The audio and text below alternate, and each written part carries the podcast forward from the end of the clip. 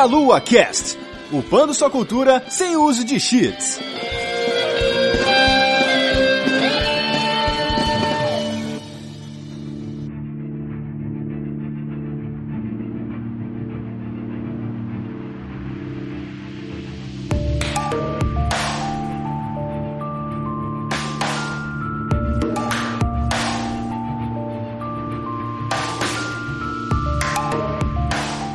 Saudações, queridos ouvintes. Está começando mais um Melocast. Eu sou o Matheus dos Santos, estou aqui com Vanessa Reis. Ai, que delícia, cara de escalada, quebra pescoço e tudo mais. E peitos triangulares.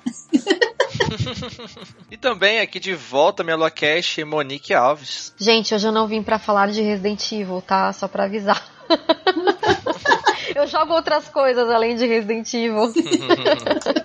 Exato, gente. A gente tá aqui para falar sobre a nossa diva, a nossa musa, a nossa Larinha, nossa heroína. Desde lá de trás, tá aí até hoje viva, também fazendo jogo pra caramba, saindo reboot, reboot do reboot, remaster, não sei o que. Então tá viva até hoje. E para isso, tá aqui a Monique, que não vem falar de Resident Evil, né, Monique? Não, hoje pela. Não, não é a primeira vez, vai. Eu já falei de Tomb Raider antes. E eu já falei de outras coisas aqui também. Já falei de The Last of Us, por exemplo. Mas eu acho que eu nunca falei de um jogo que não era de terror aqui, né? Eu acho que é a primeira vez que eu não falo de terror aqui. Exato. Então, ô Moni, onde é que o pessoal pode te achar aí na internet? Gente, é, para quem não me conhece, eu sou dona, faxineira, mocinha do café, streamer, eu faço de tudo lá no residentevildatabase.com. Lá eu falo de Resident Evil, mas eu falo de outros jogos de terror também. Então, por favor, acessem e deem uma força aí para que a gente possa continuar crescendo. A gente tá no YouTube, nas redes sociais, é só procurar por Resident Evil Database. Então entrem lá. Se não conhece já tá errado, então vai lá, se inscreve no canal, segue lá o conteúdo do, do site segue as redes sociais. Tem coisa pra caramba pra tu ficar uma vida inteira lendo conteúdo. Isso aí. Então, exatamente, vamos continuar esse bate-papo, lembrar a saga da Lara Croft em Tomb Raider, logo após a nossa leitura de recados.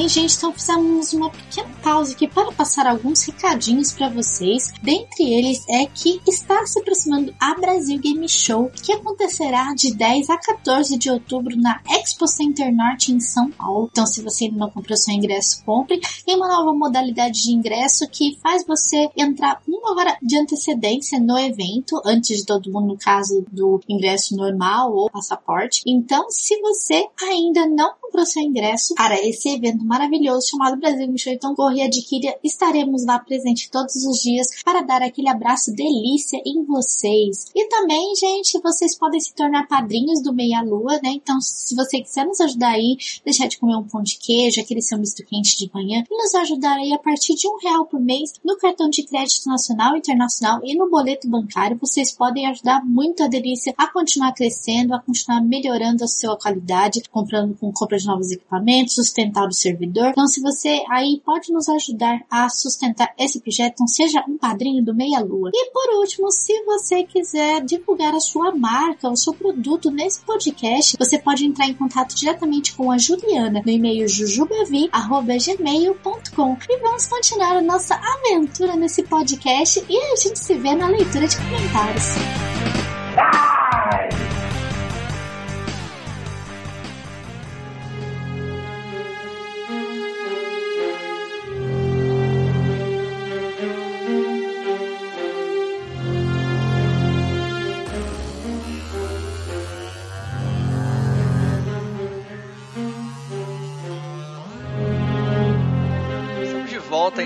falar sobre Tomb Raider, toda a série Tomb Raider. Vamos fazer aqui uma retrospectiva, relembrar a jornada de Lara Croft pelos jogos, também pelos filmes, né? Porque Lara Croft não só ficou nos jogos e saiu para os filmes. E além de ser uma das protagonistas femininas mais bem sucedidas de todos os tempos, né? Se não for a mais, né? Pois é, porque ela tem Guinness, ela tem uma pancada de jogos aí e tá aí até hoje alegrando a gente aí nas suas explorações explorações pelo mundo e com isso a gente acaba conhecendo vários lugares, né, por conta dela. Né? Mas mais bem sucedida porque ela é rica no jogo? Não, não só porque ela é rica no jogo, né? Os dois, né? As duas coisas, mas ela tem recordes no Guinness Book, inclusive de um encontro que teve de cosplayers e a Eidos promoveu, né, um, um encontro com vários cosplayers de Tomb Raider, de Lara Croft e acabou entrando pro Guinness Book por conta disso, número de maior número de pessoas fantasiadas do mesmo da mesma protagonista, né? Então, eles têm registro. Inclusive, eu conheço uma amiga, beijos aí pra Miss Valentine, Verdade. que é cosplayer de Tomb Raider e ela tirou foto ao lado de Alicia Vikander, hein? Olha aí que legal. Outro nível, né? além desses números incríveis e repercussão, Tomb Raider e a Lara Croft são conhecidos não só para nós que jogamos videogames, né, crescemos jogando videogame lá nos 90 e tal, PS1, né, ascensão Tomb Raider no PC também, mas também é um ícone não só dos jogos, mas de cultura pop, eu diria, porque a Lara Croft, como esse símbolo feminino realmente, ela é conhecida independente de jogar videogame ou não também. Assim como um pouco com Mario, também que as pessoas acabam conhecendo Mario, até quem não joga videogame por causa da força, né, desse nome, dessa, desse, dessa imagem, né, dessa, dessa marca. É, que ela veio trazendo uma imagem de mulher é, que era independente e estava ali descobrindo, é uma pessoa extremamente inteligente e ela veio, através dos jogos dela, nas explorações dela, mostrar o quanto que ela era independente e o quanto que ela podia descobrir as coisas, né? E isso a gente vai é, desvendando conforme a gente for falando um pouco dos jogos da série Tomb Raider, né? Como que ela, o, o desenvolvimento como Lara Croft Croft, né? E isso é muito legal da franquia. Ela é um aglomerado de outras coisas, se for para apoiar, tipo até a questão mesmo do próprio Indiana Jones, aquele lance do explorador de tumbas e de tempos antigos e descoberta de civilizações antigas e tal. Tem muito isso, e só que de uma forma diferente, né? Porque ela também é uma arqueóloga, né? uhum. é uma mulher, ela é uma guerreira também, ela luta, também tem suas pistolas ali, atira em todo mundo, mata todo mundo mesmo, não tem essa. Mata bicho, mata dragão, mata gente, o que dá na frente dela, mata. Dinossauro dinossauro. Dinossauros. Foda-se esse dinossauro aí, que relíquia que tá vivo aí desde os primórdios. Vou matar essa porra. É isso mesmo. Com as pistolas dela de munição infinita nos primeiros jogos, né? Exato. É muito maneiro, cara. E tanto porque te dava os jogos antigos, principalmente, se for considerar o primeiro Tomb Raider, ele te dava uma liberdade muito legal. Aquela coisa de você ter que explorar realmente o lugar, de incentivar a exploração, você ter que conhecer aquela tela, em cada cantinho ver onde é que você tinha que ir, porque não tinha indicação. O primeiro Tomb Raider mesmo, ele é difícil pra cacete. Sim. O Tomb Raider, o primeiro é de 96, saiu pra PlayStation 1, pra Sega Saturn, PC também. Ele era bem assim, porque não te indicava nada, essa coisa de você ter setinha, ponto no mapa, não tinha mapa, não tinha nada disso. Você tinha que ir explorando, decorando os lugares, procurando aquele lugar secreto, eles tinham umas passagens bem escondidas para você entrar mesmo, alavancas, chaves escondidas que eram pequenininhas no cenário. Não sei se vocês lembram disso. Sim. Não, fora você se pendurar em cada lugar absurdo, né? Era tenso, cara. E ela dava aqueles saltos gigantes na época. Tinha que calcular milimetricamente, chegar na ponta do cenário, dar três passinhos para trás, segurando o L1, né, para poder andar devagar. E quando ela mergulhava, que ódio que dava. Quando em vez ela pular, ela mergulhava. É, se você pular segurando o botão, ela mergulhava, né? O botão de andar devagar. Ela mergulhava com a cara lá no chão, né? Quebrava o pescoço. e dava aquele gritinho, né? É, ah! Quem que não gostava, né, de matar a Lara, tipo, ah, tô, salvava, tava puta, pegava e pulava de cabeça no chão, assim. Sim. Sabe o que eu adorava? Eu adorava pular no primeiro, tinha uma cachoeira, não sei se vocês lembram. Acho que era a transição da segunda pra terceira fase. Sim. Eu adorava pular do alto da cachoeira, porque ela saía gritando, ah! E caía na água, era muito legal. Ela dava um gritão, né? Aham. Era bem tenso. E realmente ela se pendurava em lugares e você tinha que procurar. Cada, cada buraquinho que tinha ali era propício a ter alguma coisa. Alguma relíquia, algum botão, entendeu? E realmente, antigamente jogar Tomb Raider era muito difícil. Você não tinha nada que te mostrasse o caminho do que você tinha que fazer. O jogo te obrigava a explorar tudo. Então você tinha que olhar cada cantinho, se procurar se tinha um botão, alguma alavanca. Até às vezes debaixo d'água, você entrava às vezes naquelas fases de água, às vezes os lugares que você tinha que entrar, eles eram muito bem escondidos debaixo da água e antigamente era muito difícil jogar Lara Croft, Tomb Raider. Os lugares ficavam muito bem escondidos e eu achava muito legal isso, porque despertava em você o senso de exploração, tipo, eu tenho que olhar aqui pra ver se tem alguma coisa. Então era muito legal jogar. Não que hoje não seja, mas que hoje, tipo, é meio que mais fácil jogar Tomb Raider, né? Antigamente que era hardcore hardcore mesmo, você passava muito tempo jogando. Exato. Hoje eu acho que é bem mais fácil você jogar também. O jogo tem tutorial, o jogo te ensina tudo. Na época, eles te jogavam lá e você tinha que se virar. Sim. Hoje é muito mais fácil. A própria Lara também, ela tem um, meio que umas saídas meio fáceis, assim. Às vezes você, você tá caindo, você consegue ainda se segurar em outro lugar. Sim. Nos antigos, não. Hoje não tem esse negócio de mergulhar. Antigamente você apertava o botão errado, às vezes no time errado, pronto, meu amigo.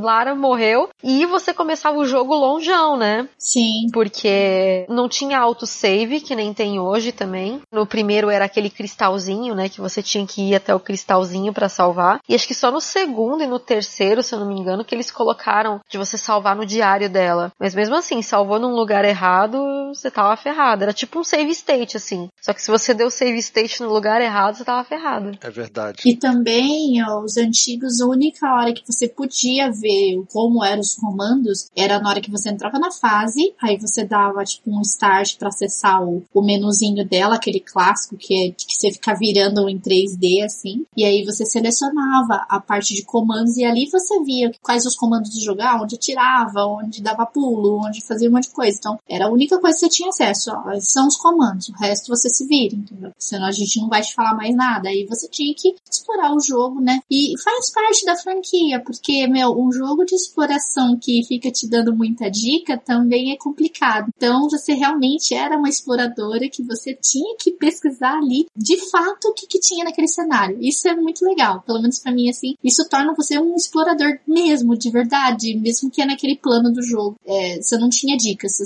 simplesmente ficar procurando. Inclusive, a gente tá falando aqui um pouco sobre o Tomb Raider 1, né? Porque foi onde tudo começou. Só pra gente deixar aqui bem claro, os primeiros jogos foram feitos pela Core Design e até o Tomb Raider Age of Darkness em 2003, a Core que era responsável e todos são propriedade da Eidos, né? A Eidos que publica os jogos, até que posteriormente ela até foi comprada pela Square Enix. Uhum. Mas Tomb Raider em si, o que é o Tomb Raider, né? O jogo Tomb Raider. Tomb Raider é um jogo de exploração e aventura, vamos dizer assim, onde você tem que explorar o cenário, fazer puzzles, às vezes tem que fazer combate, fazer algumas sessões de plataforma, enquanto você vai jogando aquele cenário, né? Sempre um cenário de civilização perdida, uma civilização antiga que está descobrindo algum mistério. Aí tem uma ficção no meio, geralmente tem uma ficção algo místico assim que você acaba descobrindo durante a história. Seria mais ou menos isso que vocês definiriam também, Tomb Raider? Sim, e com alguns elementos reais também, né? Porque ela visita lugares que são reais no nosso mundo, né? Nepal, tem vários países, depois a gente vai falar de alguns que ela já visitou, mas com aquela, aquela parte toda fictícia por trás, de seres, de pessoas, de uma história toda por trás, né? Até mitologia mesmo, né? A gente Sim. pega a própria mitologia local, aplica e como se fosse verdade, e cria uma história, né? Uma ficção por cima da realidade que a gente conhece, assim. Então é bem interessante isso que, ela, que eles fazem mesmo. O jogo em si, os elementos dele é basicamente isso que a gente falou, que foi meio que mantendo, só refinando a jogabilidade, porque os jogos antigos hoje você jogar é muito difícil de jogar, porque o jogo ficou muito datado. Não só graficamente, igual a Van falou dos peitos triangulares e tudo mais, mas também a jogabilidade, o jeito, as mecânicas, a física, tudo era muito estranho, né? Então o jogo evoluiu, foi acompanhando a tecnologia, as novas é, tendências de design, foi com isso seguindo, né? Tentou coisas que deram certo, coisas que deram errado, foi cada vez evoluindo a série até chegar agora, até o. Tivemos o Rise of the Tomb Raider, o mais recente, 2015, e pro futuro já tá pra sair o Shadow of the Tomb Raider, né? Uhum. Tá pra sair esse ano agora, 2018, que a gente tá gravando esse cast. O Tomb Raider 2013 foi um reboot que eles trouxeram da série, né? Trouxeram uma nova Lara Croft ali, contando a história dela, já trazendo uma, uma Lara mais frágil e tudo, e agora estamos aí, já aguardando o lançamento do Shadow of Tomb Raider. Exato. E eles funcionam como não só como um reboot, mas como um prequel, né, para os jogos antigos, porque a gente vê uma Lara bem mais jovem. Sim. Assim, eu particularmente sinto falta da Lara bem-sucedida, sabe? Porque eu gosto de ver a Lara como uma mulher forte, que tipo destemida, que nem ela era nos jogos antigos. Hoje ela tá bem mais medrosa, né? Uhum. Apesar que, assim, eles querem que seja uma personagem bem mais real, mas, pô, quer ver realidade, vai jogar, sei lá, Jornal Nacional, entendeu? vai ver o Jornal Nacional, pô. A gente quer personagens fortes, sim, que a gente possa se inspirar neles e tudo mais. É legal ver ela mais humana? É legal, claro. Mas eu sinto um pouco de falta. Ver Lara pagando boleto, Lara pegando fila de banco. é, daqui a pouco vai ter isso também, sabe? Pra, deixar os personagens mais reais. Claro que é legal essa representatividade, é muito importante essa representatividade. Mas eu acho que a gente precisa se inspirar nesses personagens, sabe? E eu acho que é muito mais fácil, obviamente, a gente se inspirar numa pessoa que é muito mais segura de si, muito mais independente, bem sucedida, do que numa pessoa fraca, mais frágil, né? Mais insegura. Claro que ela vai representar a gente, mas talvez não vai inspirar tanto quanto poderia uma Lara mais antiga. O filme recente, Tomb Raider, que saiu agora um reboot também dos filmes com a Alicia Vikander, antigamente era Angelina Jolie, né? A gente vai falar um pouco mais sobre o filme no final, mas é, eles pegaram essa vibe, né, dessa Lara nova e tem realmente essa coisa da Lara mais insegura, é, até mudaram até coisas da história dela, né? Uma Lara agora que ela não é rica, né? Ela não é aquela mulher arqueóloga, né? Bem sucedida, inteligente, é bem diferente mesmo. Então, eu também prefiro a Lara clássica também, sabe? Eu vou admitir que prefiro a Lara dos jogos antigos, que é a Lara poderosa, forte, bem sucedida, inteligente. É legal, né? Você se sentir jogar também assim com ela nesse caso. Minha visão sobre isso é que, como esses jogos que estão saindo agora os novos, eles são meio um, um reboot, mas voltando ao passado da Lara, assim como a Monique falou, que isso vai mostrar como que Lara Croft era antes de quem ela se tornou. Né? Porque todo mundo tem um começo de tudo, né? Lara Croft também teve um começo dela. Realmente, ela tinha medos, ela era insegura de fato, mas como eu falei, conforme você vai vendo o desenvolvimento da personagem durante, durante a franquia, você vai vendo que ela vai se tornando uma pessoa mais forte. Eu acredito que é essa a pegada que eles vão fazer durante os jogos agora. Devem agora com uma coisa um pouco mais elaborada em Shadow of Tomb Raider, que também vai trazer um pouco de lembrança, é, como se estivesse indo em direção ao primeiro jogo dela. Então acredito que ela não esteja muito distante dessa realidade de se tornar aquela Lara Croft que a gente conheceu mesmo. Mas eu não sei como eles vão trabalhar isso nos jogos agora, mas eu acredito que essa Lara nunca morreu e ela tá ali e ela vai se desenvolver conforme os jogos forem sendo lançados. Mas isso é só uma expectativa. A ideia espero que seja essa. Se realmente for o prequel, que eu acredito que então a nossa Lara Croft ainda esteja ali, só que ela ainda está em desenvolvimento. O único medo que eu tenho é depois que eles lançarem o Shadow of the Tomb Raider, se ele vai seguir como um reboot mesmo, tipo desconsiderando tudo que a gente conhecia da Lara, ou se ele vai considerar como se fosse mesmo um prequel, né? Se ele é um reboot ou um prequel. Tá com cara de reboot, né? Eu acho que é a continuação do Rise, é uma nova série, foda-se os antigos, é basicamente isso. Eu acho que é a continuação do Rise, só que pela forma como eles mostraram, pelo menos naquele teaser, aquele cenário era familiar dos jogos antigos. Tem alguma coisa naquele cenário ali que me trouxe muito ao passado. Eu não sei, pode ser que seja até invenção da minha mente, mas eu acredito que eles não deixaram aquela Lara para trás, mas fizeram um reboot, trazendo coisas novas, uma, uma, talvez uma nova Lara Croft, mas que vai se desenvolver conforme as histórias vão avançando, né? Mas eu não sei se eles vão fazer de volta, talvez a Lara Rambo, né? Como era conhecida. Nossa Indiana Jones, feminina ali, eu não sei como é que eles vão fazer. Mas só uma suposição, gente. Às vezes nem é isso que eu tô falando, mas eu acredito que eu, pela forma como eles têm tratado os jogos agora do reboot, eles estejam caminhando para isso. Mas pode ser que não, pode ser que eu esteja enganada.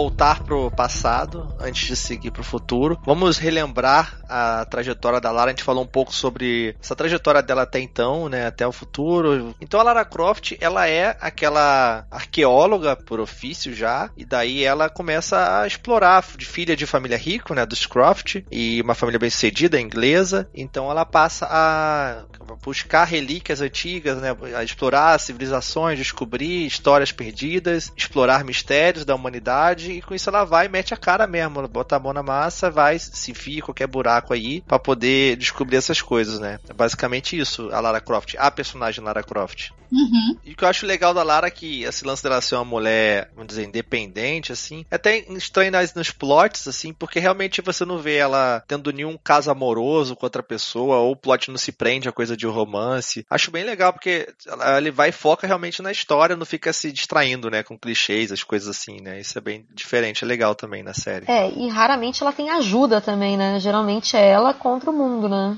Inclusive, quando tem personagens externos, geralmente são todos horríveis. Só a Lara que é legal e você quer, foda-se, deixa eu ficar sozinha aqui fazendo as coisas e não quero saber de, de ninguém. Porque... É, até porque é com ela que você tá jogando o tempo todo, né? Então você já tá muito mais acostumado com ela. Os outros acabam até perdendo um pouco a graça, né? Talvez não sejam bem desenvolvidos. Porque eu acho que é, nunca foi uma especialidade de Tomb Raider, assim, desenvolver outros personagens. Agora que a gente tá vendo um desenvolvimento maior dos coleguinhas da Lara, né? No, no primeiro e tudo mais. No Rise também teve aquela tribo e tudo mais. Mas é sempre assim: é aquela tribo, os coleguinhas da Lara. Não tem nenhum que você vire e fale, não, aquele cara, o nome dele, o fulano X. É, você não fala o nome. É muito secundário, tanto que não tem uma sequência, os personagens não reaparecem, é só para aquela história funcionar. É algo que, por exemplo, claro que essa comparação acontece sempre, não tô dizendo que um é melhor nem pior, mas, por exemplo, no Uncharted, né? Que o Uncharted aprendeu com o Tomb Raider, depois o Tomb Raider aprendeu com o Uncharted, fica aquela luta saudável, aquela briguinha saudável. O Uncharted e os personagens secundários, você lembra de todos eles. Todos são muito carismáticos, são muito legais, tanto que teve spin-off só com o jogo com personagens secundários, agora saiu o Lost Legacy, né? Isso o Uncharted faz muito bem, e o Tomb Raider nunca fez, sabe? É, o próprio Sully, né? Ele é extremamente icônico com a voz dele, que é mais forte e tudo mais.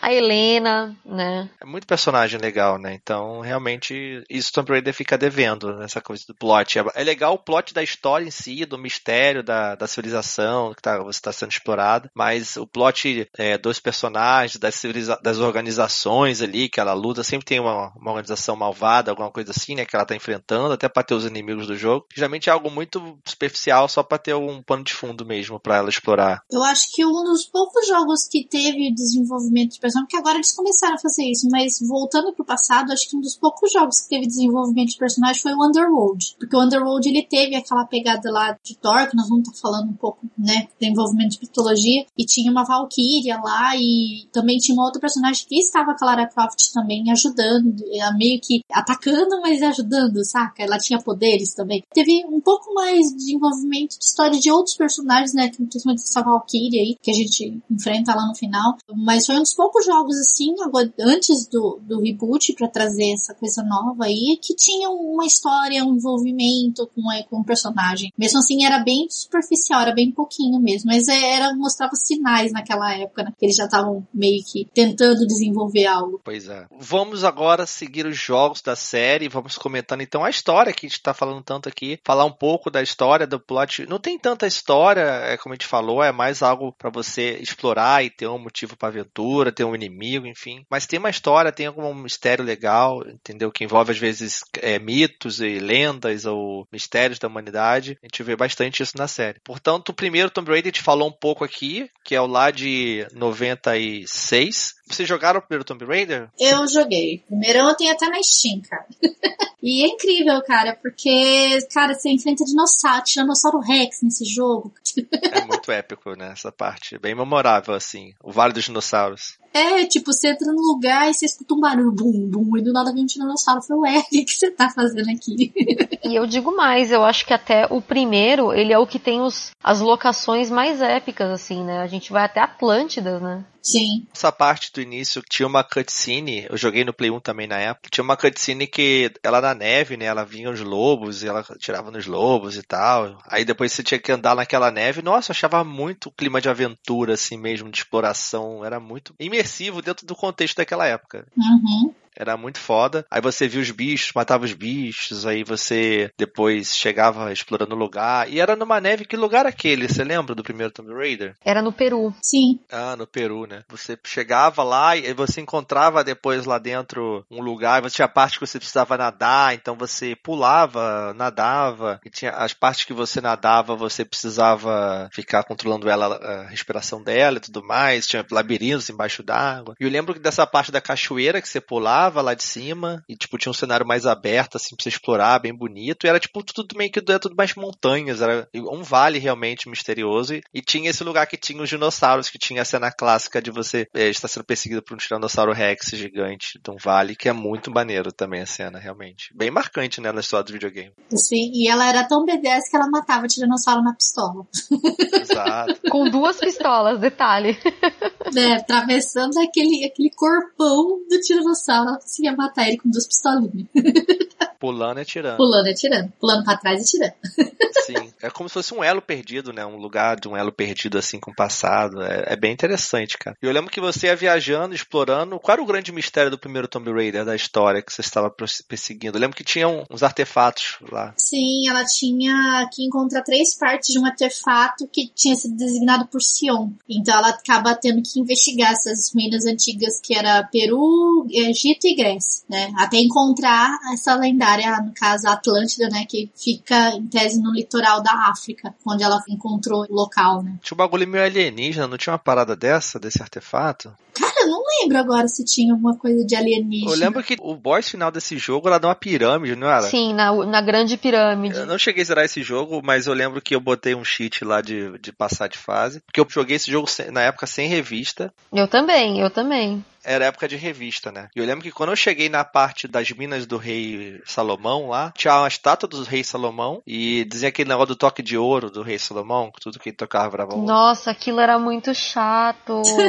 então, tinha uma mão da estátua dele no chão, assim, que tava quebrada, e você pulava na mão, ela virava ouro. Eu lembro até hoje da Lara virando ouro e morrendo, assim, petrificada de ouro no chão. E você precisava usar umas barras, essas barras, uns itens específicos naquela mão para poder transformar em ouro, só que você tinha que coletar umas sete, cinco, era muito, assim. E todas muito bem escondidas. E não tinha indicação de porra nenhuma. E pegar essas, essas barras e botar pra abrir um, um lugar lá. Só que eu, tipo, nunca tive paciência de achar tudo e dropei o jogo na época. É, ele era bem difícil. Eu terminei o primeiro. Eu terminei, mas tipo, faz muito tempo eu nem lembrava dessa parte, mas. Mas eu lembro dos artefatos, eu lembro é, da parte inicial do, do jogo, que era todo meio que num lugar cheio de verde, assim, mas qualquer coisa errada que você fizesse dava merda.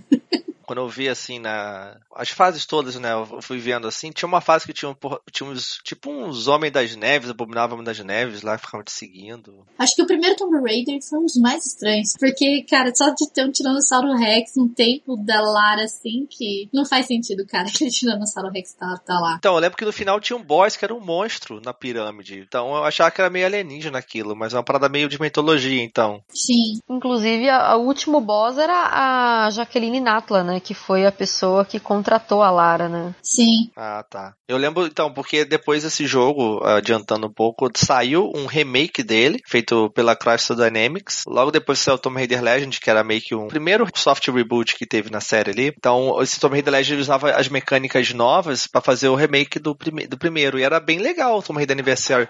Eu lembro que eu tentei jogar ele pra, na época 360, não, no Play 2 ainda, eu acho. Que eu tentei jogar ele para poder terminar, porque eu tinha essa dívida de não ter terminado o primeiro Tomb Raider. Só que eu acabei dropando, assim, lá pro meio dele. Mas era muito legal, assim. Você vê os cenários antigos refeitos, com novos puzzles, novas mecânicas e tal. E é um dos mais bem qualificados, né? Tipo, mais bem colocados, assim, dos jogos da série que a galera curte muito o aniversário. É um dos melhores jogos da série. Vou até pegar pro PC, porque no PC dá pra botar uns mods, botar. Não esse mod que você tá pensando, gente, do nude da Nara. Mas dá pra botar uns mods de texturas, mod de HD, depois vou testar no PC. Cara, então... eu tô então vendo o primeiro boss aqui do, Tom, do, do Tomb Raider. Primeiro boss, não, o último boss do Tomb Raider 1, cara, ele era muito feio. Ah, o jogo era muito feio, né? Os jogos, os primeiros jogos eram muito feios. Era quase Minecraft, que era tudo separado em blocos. Não eram só os peitos dela que eram triangulares, as pedras também eram triangulares ou quadradas, né? Era muito Minecraft, cara. Você tinha que fazer aqueles puzzles de empurrar as caixas, lembra? Era muito, muito, muito Minecraft, cara. Mas era bem maneiro. Tinha as armadilhas e tal, muito massa, muito massa. Clássico. E depois a sequência veio logo em seguida. Antigamente os caras faziam um jogo rápido. É, saiu em 97 logo, Tomb Raider 2 pra PlayStation 1, PC também. E esse sim é foda, cara. Tomb Raider 2 é bom pra caraca. Muito fácil. Nossa, ele é muito bom, muito bom. Ela tem o cabelo, já tinha um rabo de cavalo, agora solto, porque antes eu usava o cabelo preso e não é ficava balançando.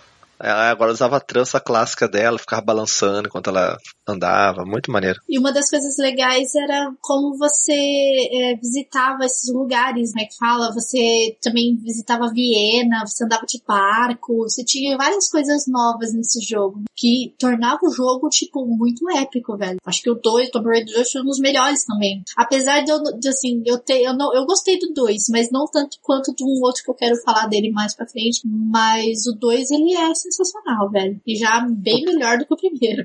O 2 é meu favorito, cara. Eu acho ele muito foda, cara. Ele fazia uma imersão, um senso de aventura, assim, que é muito legal, cara. Poucos jogos me deixaram desse jeito, assim, imerso naquela aventura, sabe? E ele te leva. O Tomb Raider sempre teve uma coisa legal, que você viaja o mundo, como a gente falou no primeiro, que você vai um monte de lugar. No segundo e nos outros, você vai viajando mais lugares, você vai em várias cidades, vários ambientes diferentes, vai na neve, vai no deserto, vai em cidade, vai em caverna, vai no meio do mar. E ele tinha muito isso. Sim, você visitava a muralha da China, você ia pro Tibete, você ia pra Veneza, tinha, tipo, a variedade de lugares que você visitava do 2 já era muito grande, cara. Nossa senhora, eu tenho uma das melhores lembranças de jogos comigo, eu, eu andando naquela fase de Veneza, que você precisava... Que fase infernal! É, não, a primeira parte é muito legal. Nossa, eu amo Veneza, cara, eu amo Veneza. Então, eu gosto pra caramba também, só que a primeira parte que você andava realmente, porque era a cidade de, de que tem os rios lá e tudo mais, é, o mar, né, cidade clássica, mas a parte do que você tem que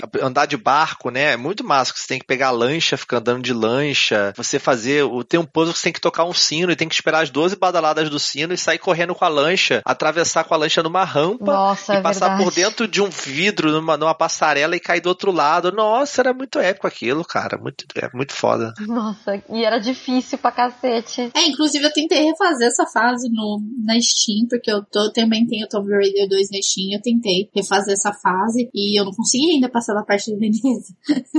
eu tô, tava tentando pular na hora certa, mas meu, meu dedo de, de milho não deu certo ainda. Mas eu vou conseguir, é que faz muito tempo que eu acabei jogando e não, e não consegui depois de terminar, cara. Eu tô, fiquei até triste, não consegui passar a parte de Veneza ainda. Mas é, é clássica essa fase. As partes depois, que é muito dentro de construção e tudo mais, aí eram, são bem chatinhas mesmo, é mais difícil. Tem bastante gente pra tu matar. É, tinha que ficar racionando munição, item de cura. Aí você, no 2 tinha uma opção diferente, você podia salvar em qualquer lugar. Não era igual no primeiro, que você tinha que chegar nos cristais e salvar no ponto do cristal. Só tinha lugares certos. No 2 você podia salvar em qualquer lugar. Isso ajudou pra caramba. Tipo um save state, né? Igual vocês falaram lá no início. Então ajudava muito, era mais fácil de jogar. E o 2 eu zerei. Eu zerei o 2, um jogão. Muito bom. Dois eu nunca consegui zerar. O meu jogo travava na, na quinta fase. Que raiva. É, tinha isso, né? A gente comprava o jogo piratas, mídia barata zoada e travava. Mas o 2 eu lembro da fase da neve, que você tinha que pegar o esqui de neve e ficar andando com ele, era maneiro pra caralho também. Tinha que fazer uma parada tipo a da fase de Veneza, você tinha que passar com o esqui, só que pulando mais rampa lá na neve. Tinha a parte que você pegava um esqui que atirava. Nossa, era muito massa, cara. E o 2 era maneiro o plot, porque você estava atrás da adaga de Xi'an, que era uma adaga. O início até era uma civilização antiga, um dragão matando todo mundo, assim, na China. E daí você precisava pegar essa adaga que tinha o poder de transformar as pessoas em dragão, né? Então, tá perseguindo essa adaga e tem uma galera também de uma organização que tá atrás dessa adaga. E você no final encontra também seres sobrenaturais, claro. E quando você encontra o cara lá da. o líder da organização, ele usa a adaga dele mesmo e ele vira um dragão. E você precisa matar um dragão no tiro.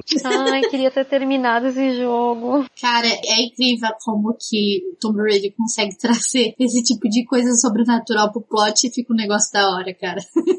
Mas é isso que é legal no Tomb Raider. Sim. É essa coisa de mitos e tudo mais, de a própria mitologia e esses mitos que ele explora, essa é a graça. É isso que era muito legal no Tomb Raider. Eu acho que é até mais legal do que no Uncharted, os plots assim. É, o plot da, da civilização em si, né? Daquela coisa e tal, realmente. Sim, e sempre tem alguém que tá sempre explorando com a Lara ao mesmo tempo, né? É incrível. Ela vai pegar o negócio e sempre tem alguém atrás também. Atrás daquela mesma coisa.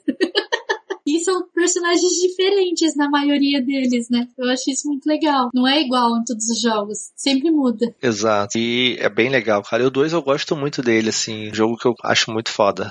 vale a pena jogar o 2, só que hoje em dia todos os Tomb Raiders antigos estão meio complicados de jogar. A do Legend em diante fica mais acessível, mas realmente os antigos é só pela nostalgia mesmo. Você pegar hoje, assim, assim tipo, você quer mais novinho aí, é difícil, cara. É difícil. Vai ser uma missão difícil.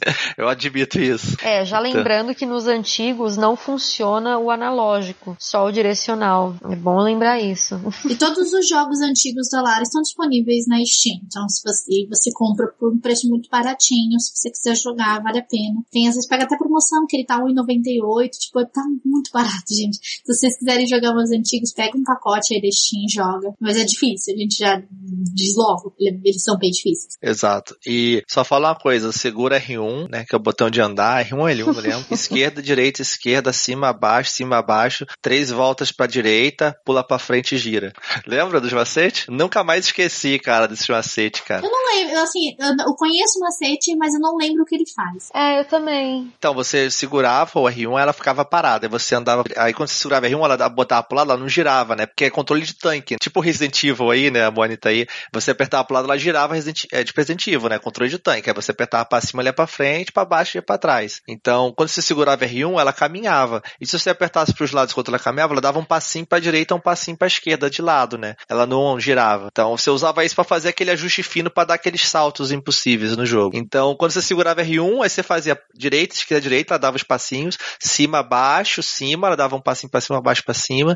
Aí depois você girava ela acho que três vezes na no sentido horário. Aí você pulava para frente e girava no ar, ou pulava para trás e girava no ar. Aí eu não lembro exatamente qual, mas um ela pulava de fase, o outro ela liberava todas as armas, e se ela girasse no sentido anti-horário e pulasse também, aí você explodia ela. Lembra esse que ela explodia? Eu sabia disso. Putz, é verdade, você explodia ela, é verdade, é verdade. Eu acho que eu nunca tentei esses macetes. Eu acho que eu sempre fui mal sucedida, porque os controles eram muito ruins. É, eu lembro até hoje, cara. É, tinha na revista lá, eu gravei, eu usava para Depois que zerar o jogo, aí eu pegava as armas, passava de fase. Aí às vezes você fazia errado, explodia ela, porra. Ela explodia, aí ficava um monte de pedaço, tipo, no chão, muito escroto. Que horror! Esse pedaço poligonal lá, né? Mas ela explodia. Vocês são tudo malvado, Clara Explodindo ela. Eu já fico brigando com quem tá matando ela. Não sei se vocês fizeram essa pra explodir pra se o cara fizer errado, de pular de fase e explodir ela, sei lá. Mas era engraçado. Mas eu nunca esqueci disso. Esse é o grande Tomb Raider 2 Staring Lara Croft. E depois saiu já também no próximo ano, 98, o Tomb Raider 3. Esse Tomb Raider também, eu lembro de ver uma vez eu fui numa loja no shopping tava passando Tomb Raider 3. Eu, caralho, Tomb Raider 3 saiu, que foda. Eu enchi o saco da minha tia para comprar o jogo e tal. Ficam pentelhando ela até que ela comprou o jogo para mim, pro meu primo, que a gente tava lá junto na hora.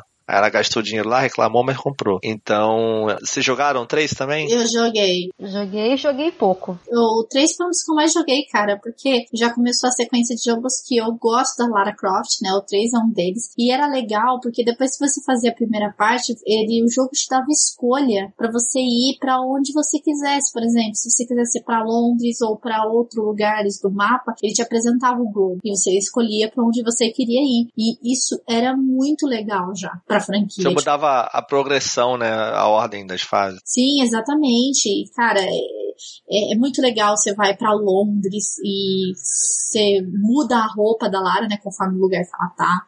E é incrível, cara.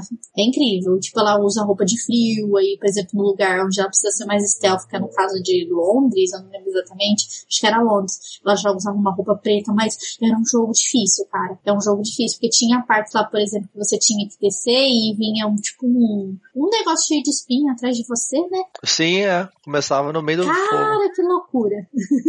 E nesse, ficou bem difícil porque você perdeu o save de qualquer lugar. Você tinha que achar os cristais e você guardava os cristais, só que você tipo, podia usar o cristal para salvar, só que você era limitado, entendeu? É, Você era uma mistura do 1 com 2, na verdade. Você tinha quase o Wink Ribbon, o cristal era tipo o Wink Ribbon do Resident Evil, só que você podia salvar em qualquer lugar, mas você tinha saves limitados. É, eu acho que era assim, se eu não me engano. Não, não, não. Eu tô, tô lembrando aqui, não. Era ainda no caderno e você podia salvar todas as vezes que você quisesse. No 3. Ah, não, esse é no 4 então, no 4 que fizeram isso. Porque eu lembro, porque eu joguei recentemente o 3, eu até tô você falando, falei, cara, não acho que o save não era assim. Então, era no caderno normal, você podia salvar, tanto é que eu lembrei que eu tenho, tipo, uns zilhões de saves, porque eu andava, tipo, de um prédio pro outro, às vezes eu pulava, eu salvava. Aí eu andava mais um pouco, fazia um negócio, salvava. Eu lembro que eu tinha vários saves desse jogo. Eu, qualquer coisa que eu fazia, eu salvava. O problema é quando às vezes você salvava no lugar errado, né? Tava ferrado. Né? Então, por isso que eu ia fazer na sequência, né? Porque o, pelo menos na Steam, ele te permite ter não sei quanto, acho que 20 saves, né? Você pode salvar depois, se você quiser, tem que sobrepor alguns saves. Então eu ia fazendo na sequência e, tipo, se eu, não, se eu sei que eu não precisasse mais voltar naquele lugar, aí eu voltava lá no primeiro save que eu tinha salvo e salvava por cima, e começava tudo de novo. É, acho que no 4 realmente que você tinha um save limitado de novo. Então, mas no 3 eu lembro que também. O 3 eu não cheguei. Eu joguei ele bastante, mas eu não cheguei a terminar ele. O 3 eu lembro que tu começava na Índia, a floresta meio tropical assim, né? Acho que era Índia no início. E você você chegava na parte que tinha um lago, tinha umas piranhas, você não podia ficar na água, senão elas te matavam. Era muito Sim, maneiro também. É, e você, elas ficavam te perseguindo. E muitas vezes tinha até aquelas correntes de água bem fortes que não deixava a Lara nadar. E as piranhas vinham fortemente atrás de você e te matavam. e às vezes você morria até na corrente de água, cara. E era, esse jogo é muito legal. E nesse jogo você pegava partes de meteoro, né, nessas três lugares, no caso, né, Londres, enfim, é, vai pegando nos lugares para poder visitar a Antártida, né, depois, né. Inclusive nesse jogo você já tem uma abertura maior na mansão, né, que aí você faz algumas atividades, tem pista de treino, você vai lá fora, tem cálculo, tem até aquelas miras, né, que você, que vinha até o, o mordomo lá de servir, você podia até atirar nele, porque ele vinha todo protegidinho, assim, com as mirinhas também nele, né. Esse jogo é muito incrível, cara, é um dos melhores jogos da franquia. A gente esqueceu de falar do 2 também, já, é, no 2 que eles começaram com o negócio de você andar na mansão, que é tipo um modo treino, tutorial, assim, basicamente, Sim. né. Tinham vários mistérios pra você resolver na, na mansão, isso que eu achava legal, tinha várias coisas que você descobria, assim, lugares secretos da mansão dela, você achava salas secretas, tinha piscina, era muito maneiro. Tinha um labirinto, né? Dentro da própria mansão você já começava a despertar aquela coisa de exploração, né, de Lara Croft. Né? Isso era muito legal. E inclusive, tipo, tem, acho que no 3 tem uma biblioteca escondida que você tem que você tem que ativar um negócio aí correndo antes que feche. É um negócio muito legal do, do 3, né? E você visita esses lugares, tem roupas novas, e é isso o objetivo é, visitar esses lugares e recolher esses pedaços de meteoro, né? Ô, Van, só uma coisa. Todo mundo prendeu o velho que ficava te servindo a, mundo. Com a bandejinha de servir no chá que você prendeu no, no, no, congelador. É o seguinte, pessoal que está nos ouvindo, se você nunca prendeu o velhinho no congelador, você não é gamer de verdade. Você não jogou o Tomb Raider da forma certa, vai jogar de exato, novo. Exato, Ou você jogue, então, se você não fez isso, então você rejogue e prenda o velhinho no, no refrigerador, aí você pode falar que você jogou Tomb Raider. É lá na mansão, é só fazer isso, é facinho, não tem segredo. Nossa, dava muita agonia aquele velho com o chazinho tremendo assim, fazendo barulho. Ele ficava... Nossa. Ele tremendo a bandeja, cara. Ele vinha tremendo aquela bandeja. Nossa, pelo amor de Deus. Ele atrapalhava a gente de fazer os treinos. Porque ele vinha tremendo a bandeja, você já se desconcentrava todo. Mas era legal. E ele vinha também no, naquela parte final da, da trilha, né? Que você fazia do lado de fora da mansão. Ele vinha com um negocinho de alvo nele. Você podia atirar nele também. Mas ele não morria. Ele só caía. Depois ele levantava com a bandejinha dele e voltava a caminhar. Caras já zoaram já, né? Depois. E aí, de lá da mansão, você poderia também não só pelo menu acessar o jogo, no caso do seu save, você poderia também fazer pela própria mansão, saindo pelo portão. Então você apertava o botão lá, saía pelo portão e você iniciava sua aventura. Bem legal também essa parte. O 3, para fechar ele, lembro da parte do, do deserto de Nevada que você ia na, na. Tinha. Aí sim tinha a área 51 e tinha lá o ET. Eu lembro dessa parte. Era bem bizarro. Como se falam de rumores que eles têm extraterrestres no, na área 51, né? Esses rumores rolam na internet até hoje e ninguém fala que sim nem que não, né? Mas a gente não pode questionar, não, ninguém sabe o que tem naquele local. Então eles pegaram meio que trouxeram isso pra realidade do jogo, pelo menos do Tomb Raider, ficou bem interessante isso aí. E na parte do, de, do, da Antártida, eu lembro que era legal porque você usava um barquinho para poder andar e se você caísse na água você tomava dano de frio por causa da água que era muito gelada também, você tinha que sair rápido também. Era muito maneiro, cara. Esse jogo era bem legalzinho também. O 3 ainda tá na vibe do 2, eu gostava dele também por causa disso. Inclusive, eu não falei, mas no parte de água do 2, pra mim era melhor também, que você tinha que, naquela parte pegar o submarino, tinha que pegar o arpão, fugir do tubarão, aí você entrar dentro do navio naufragado. Nossa, o 2 é muito bom, enfim.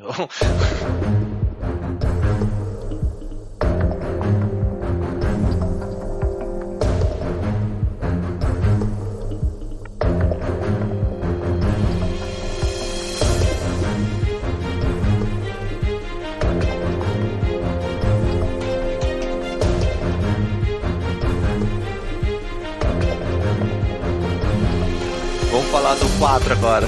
Antes Ai, que eu volte pro 2. Pra mim, ele é icônico, velho. Que jogo maravilhoso o 4. Porque ele pega e já retorna lá na questão do Egito, né, antigo, e, e a Lara acaba caindo lá, né, ela acaba despertando o, o Deus Sete lá.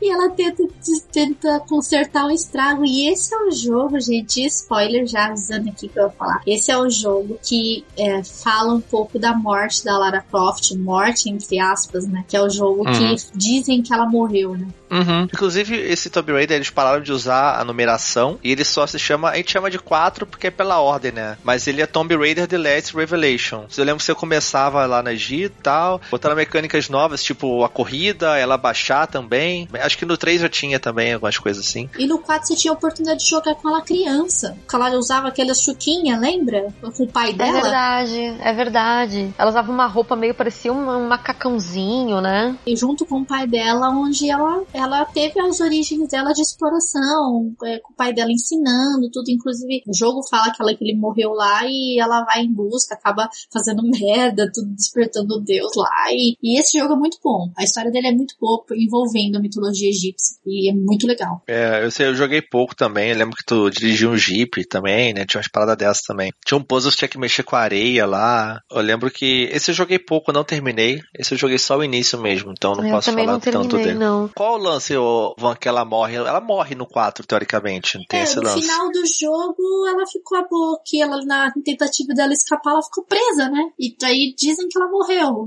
É assim que o jogo termina. Ponto. Ela acaba se perdendo nas areias ali e ela acabou morrendo. Então, quando você termina o jogo, você acredita que de fato ela morreu. E durante o Chronicles, conta-se aí, sim, entra as histórias da Lara, o pessoal, ah, ele relembrando a Lara Croft, tudo. E aí o cara fala que ela não morreu.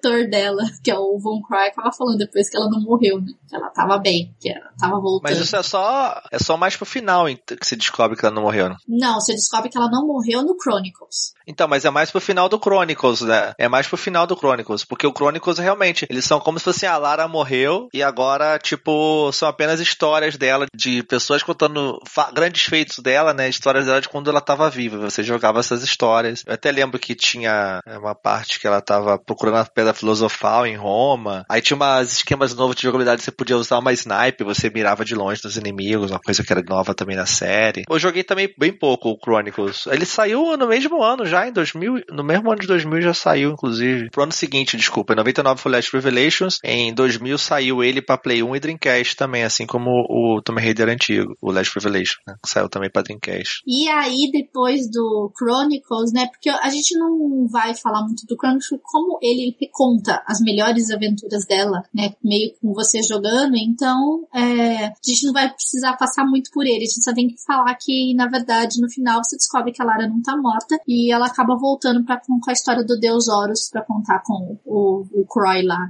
E aí entra um dos, assim, para mim, os piores jogos da, da franquia da Lara Croft, que é o Age of Darkness. Para mim, foi um fracasso total. Eu nem eu falo para vocês porque eu tipo, eu joguei a primeira fase e abandonei o jogo. É, o Age of Darkness, assim, o Tomb Raider eu sempre fui muito fã da série. Teve um hiato na série, vamos dizer assim, que eles estavam realmente trabalhando, porque o 1 ao 5 é o mesmo jogo, mesma engine, mesmas coisas, né? Apenas melhorada ali. E no 5 eles fizeram toda uma coisa nova, tava saindo de geração PlayStation 2, né? O Dreamcast já tava aí tinha um tempo, então eles estavam dando uma reformulada na série, precisavam modernizar a série. A fórmula tava ficando cansada, até porque todo ano Tomb Raider, então tava ficando cansada. Ficou um tempo fora e eu falei, cara, vai vir esse jogo agora, vai ser foda pra caramba caramba. E eu lembro que eu, eu, não tinha Play 2 na época. Eu joguei ele no PC na casa do meu primo. Eu lembro que eu tava de férias na casa do meu primo. Eu fiquei jogando lá no PC dele. E eu joguei bastante. Eu quase zerei o jogo. Mas eu lembro que na época eu até gostei, porque eu tava empolgado. Mas parando para analisar, ele é um jogo bem zoadinho, assim. Eles tentaram muita coisa nova, por exemplo. Que o End of Darkness,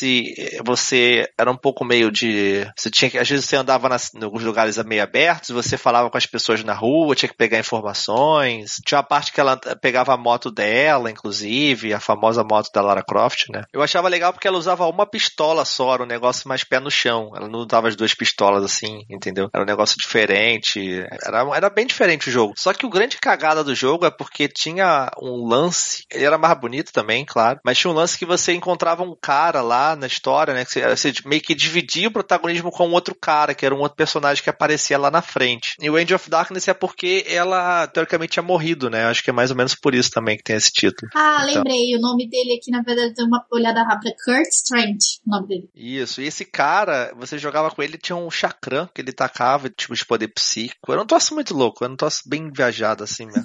Nesse jogo, né, ele acontece três anos depois do Chronicles. E a Lara recebe um telefone desse Von Croix pedindo ajuda para ela para encontrar essas pinturas obscuras que eram quadros do século é, 14, né? E aí depois de uma discussão, ela acaba encontrando o Croy morto e aí, tipo, depois disso ela passa a ser a principal suspeita desse crime. Até que no início tem até aquela explosão da mansão também, né? Da mansão Croft. Exato. Mas esse jogo é, é bem zoado algumas coisas mesmo, cara. A partir do Angel of Darkness, ele meio que é um novo, uma nova engine, né, do jogo também. Ele tá um pouco diferente, assim. Sim. É, dos jogos mais clássicos, né? Ele ganha uma nova engine, né, a partir do Angel of Darkness. E ele é bem mais escuro esse jogo, né? Ele é bem mais dark, ele tem uma pegada mais pesada também, né? Mais urbano também. Sim. Sai um pouco daquela aquele senso, não que perdeu o senso de aventura, mas sai perdeu um pouco aquele senso de muita exploração de coisas de arqueologia, né? E arqueologia, entendeu? Não que não tenha, até tem, mas é muito superficial, eu acredito, né? Não tanto quanto nos jogos anteriores, né? Esse aí já é um pouquinho mais fraco. Porque eu, tipo, eu joguei a primeira fase e abandonei, porque eu achei ele tão ruim, eu achei ele tão péssimo, tipo, tão bad que eu nem quis pegar, tipo, a zerar ele, entendeu? Acabei abandonando ele, eu não gostei. É bem zoado mesmo, cara. Enfim. Esquece esse jogo, então, seguindo. Sim, vamos pular, vamos fazer de conta, como diz, né? Vamos fazer de conta que esse jogo nunca existiu. Mas é uma crítica nossa. Se tiver alguém que gosta, pode falar nos comentários pra mim, mas assim, na nossa opinião, realmente acho que esse jogo foi meio ruim. é, ele flopou em geral, assim. Sim. Porque tá a galera esperando muito. Ele é um jogo bonito, na época ele foi legal, me diverti, assim. Mas esse negócio do cara, tentaram botar, não colou, sabe? E o jogo acabou não vingando, era meio esquisito, algumas coisas. Sim. Aí depois de três anos de também sem sair jogo, né? Eles também tentaram fazer toda uma reideia de reimaginar, fizeram o Legend, Tomb Raider Legend. Agora mudou, né? Largaram mão da core e foi pra Crystal Dynamics, que pegou para fazer o Tomb Raider Legend, que também foi um soft reboot ali, né? Quase que um reboot da série lá atrás, que renovou também totalmente o jogo, era outra engine, era outro jogo, outra movimentação, não tinha mais movimentação de tanque, que tava muito ultrapassada, já era PS2, já tava saindo PS3. Uhum. Ele era um soft reboot até pela história dele, né? Que ela com 19 anos resolve desvendar os mistérios acerca da espada Excalibur. Sim. Então ela com 19 anos, né, já começou a trabalhar com isso. Ou seja, poderia até ser uma história que teria a ver com os antigos, uhum. mas não teria nada a ver com os novos, então. De qualquer Sim. forma, é um reboot mesmo, os novos. Os novos são realmente um reboot. Então, Legend, então essa Lara jovem, foi comemorando ali 10 anos de série Tomb Raider já. E ela tem a mãe dela, a Amélia, né? Então ela também aparece ali, inclusive, que ela caiu numa tempestade no Himalaia, lá no Nepal. E daí tem esse lance da Lara ir atrás da mãe, ir atrás do, dos mistérios ali da Excalibur também. E começou na época do Quick Time Event. E eu lembro desse jogo que tinha muito Quick Time Event. Vocês lembram disso? Lembro um pouco, mas eu lembro que tinha sim. Eu lembro que tinha os Quick Time Event nesse jogo. Ah, tinha que entrar na moda, né? Né? Mas eu achava muito massa o Quick Time Event. Tipo, tinha a parte tava no negócio caindo, você tinha que ficar apertando o quadrado, o triângulo, não sei o que. Ela ia fazer umas animação muito foda, né? Só que é aquilo, né? É coisas que você só tá apertando o botão, mas era divertido. Se você morresse, ela morria umas morte meio horrível, assim, sabe? Tipo, bem bizarro. Você, caralho, você já queria falhar só pra ver como é que ela ia morrer, porque era mais uma morte bem louca, assim. Sim. Esse jogo é maneiro, eu gosto dele pra caramba. A movimentação nova ficou mais fluido de jogar, assim, e botaram aquela mecânica nova também da cordinha que ela tinha. Lembra que ela tacava uma cordinha que grudava nas paradas? Lembro. Sim, uhum. sim. Tipo um rapel, né? Isso. E tinha uns puzzles bem legal com essa cordinha, porque tinha parte que tinha que estar na água, você tinha que ficar tacando a cordinha no negócio, você ficar tipo em cima de uma jangadinha, você ficar se puxando para poder fazer a jogada andar acima da água. Então tinha umas mecânicas legais, uma física legal, você tinha que pular e se pendurar com a cordinha. É bem interessante. O que o Uncharted 4 usou também com a cordinha ali. A Lara usava um pouco isso, então, também. E esse jogo já traz um pouco de conexão com o Underworld, né, mais para frente, né, que ele vai trazer essa mesma pegada, só que com uma história já nas profundezas, né, e ela vai tentar entender o que, que aconteceu nesse episódio com a mãe dela, né, desse acidente, né, porque ela era pequena, né. Uhum. Era legal, Legends, pegar os fragmentos da Excalibur, era bem legal. Eu não joguei o Legends. Uma coisa legal que tinha no Tomb Raider lá de trás, que era quando você segurava R1, né, que ela caminhava, quando você escalava, você ia subir uma quina de uma parede, assim, se você subir segurando R1, ela fazia tipo uma bananeira, lembra que ela plantava bananeira toda, toda atlética, assim, ginasta, lembra? Sim. Sim. Dava até pra virar ela bem devagarzinho na bananeira, era mó legal. Era mó maneiro. E no Legend, o bolinha, você apertava acho que o bolinha, ela dava uns mergulhos, uns saltos assim curtos. E se você pegasse um espaço longo e ficasse apertando bolinha, ela tipo ia dando uns saltos tipo ginástica olímpica, sabe? Ela dava um mortal pra frente, aí girava, dava um carpado e pulava. Era muito legal isso aí, cara. Me amarrava em fazer isso também. Sim, e esse jogo também, mais bem reconhecidos da franquia também. A galera curtiu muito jogar o Legend, bem como o Anniversary, né? Que a gente vai falar dele depois. É muito bem cotado, um dos melhores jogos de Tomb Raider. Eu gosto pra caramba dele. Eu achei bem legal, assim, a reinventada que deram na série. Eu gosto desse jogo pra caramba. A história é legal também, é bem maneiro. E depois, 2007, aproveitando essa nova engine, esse novo esquema de jogabilidade que ele tinha, eles lançaram o Tomb Raider Anniversary, que a gente falou que é um remake lá do antigo, do 96, só que com as mecânicas e a jogabilidade do Legend. Então, é um jogo bom também. Inclusive, eu tô querendo pegar ele no PC. Vou pegar esse jogo no PC pra jogar agora também, dá vontade. O Tetus vai pegar todos agora. Gente falou dele, é um remake do primeiro, só que com jogabilidade nova que eles criaram da Clash Dynamics. Muito bom, vale a pena jogar. Sim. E aí vamos para mim, minha opinião, que é um dos top mais top dos jogos da Lara, que é o Underworld, que ele conecta direto com o Legend, que vai levar a Lara pra mitologia nórdica. Cara, esse jogo é incrível. Ele só ficou um pouco mais feio no Wii. Eu achei que ele ficou um pouco complicado de jogar, mas nas outras plataformas ele ficou muito bom, cara. Tudo no Wii fica mais feio, Van. Não, no Mario não fica feio, é... não. Ai. Ah, porque só tem no Wii, pô. Porque só tem no Wii.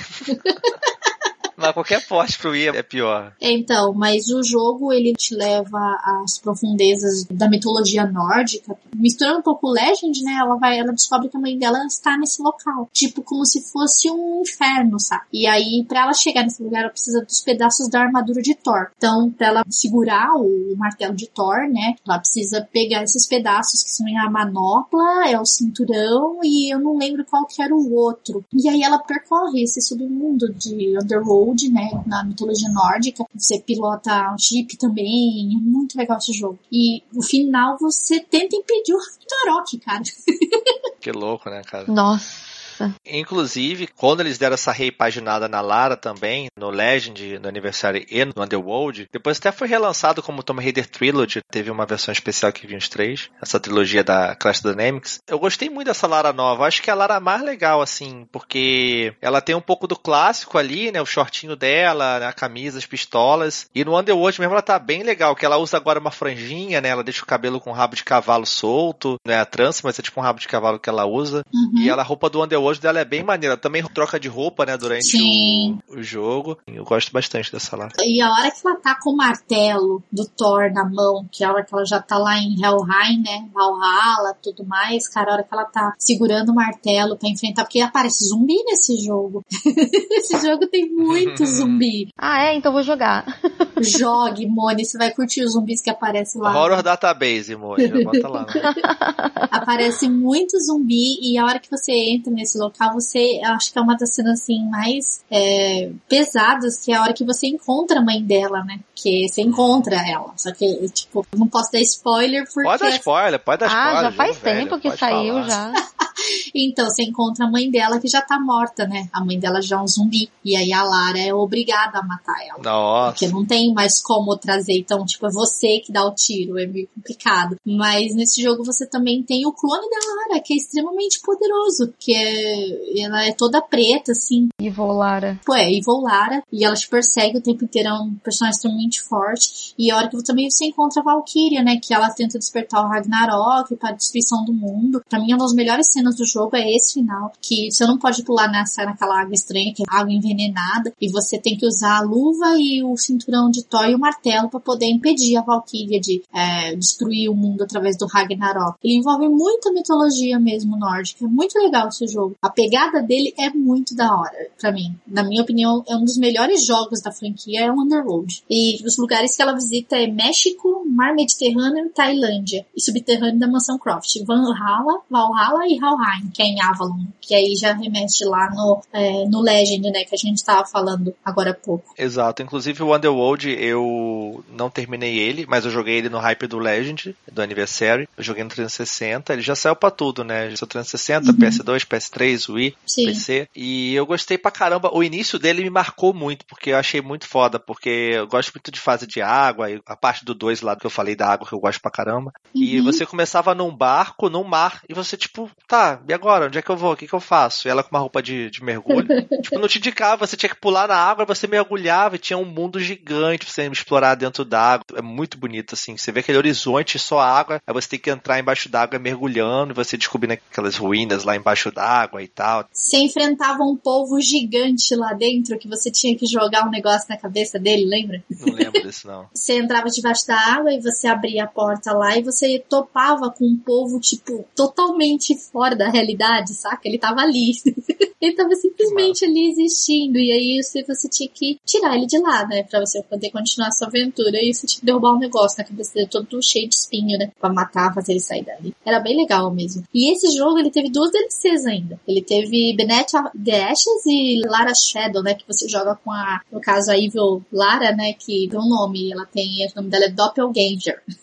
É, Doppelganger, ah, tá. né? Tipo um sósia, né? É, isso dá, tem também mitologia, né? Também. Sim, e aí tem essas duas DLCs que saíram pra esse jogo e, cara, ele é pra mim um dos mais incríveis que tem na franquia. É um dos que eu mais gosto. Porque, na minha opinião, ele entra no top aí dos melhores jogos da Lara Croft. Com melhores histórias também. Muito bom, cara. Eu acho que talvez seja uma das melhores Laras, que essa Lara do Underworld é muito maneira mesmo. Sim. Depois, encerrou-se essa trilogia da Crest Dynamics, do Tomb Raider Legend, Anniversary e o Underworld. Saiu logo em seguida também em 2010 um, um jogo que seria meio que um spin-off, mas ele é muito interessante, vale a pena citar, que é o Lara Croft The Guardian of Light. Ele uhum. nem se uhum. chama Tomb Raider, se chama como Lara Croft, como se fosse meio que uma outra saga, que é um jogo tipo meio shoot 'em up, meio isométrico de ação, que você jogava em co-op. Sim. Que era muito legal. É, você fazia uns puzzles em co-op, é meio arcade, assim, a jogabilidade dele, mas é um jogo muito legal, muito divertido de jogar em co-op, cara. Muito bom mesmo.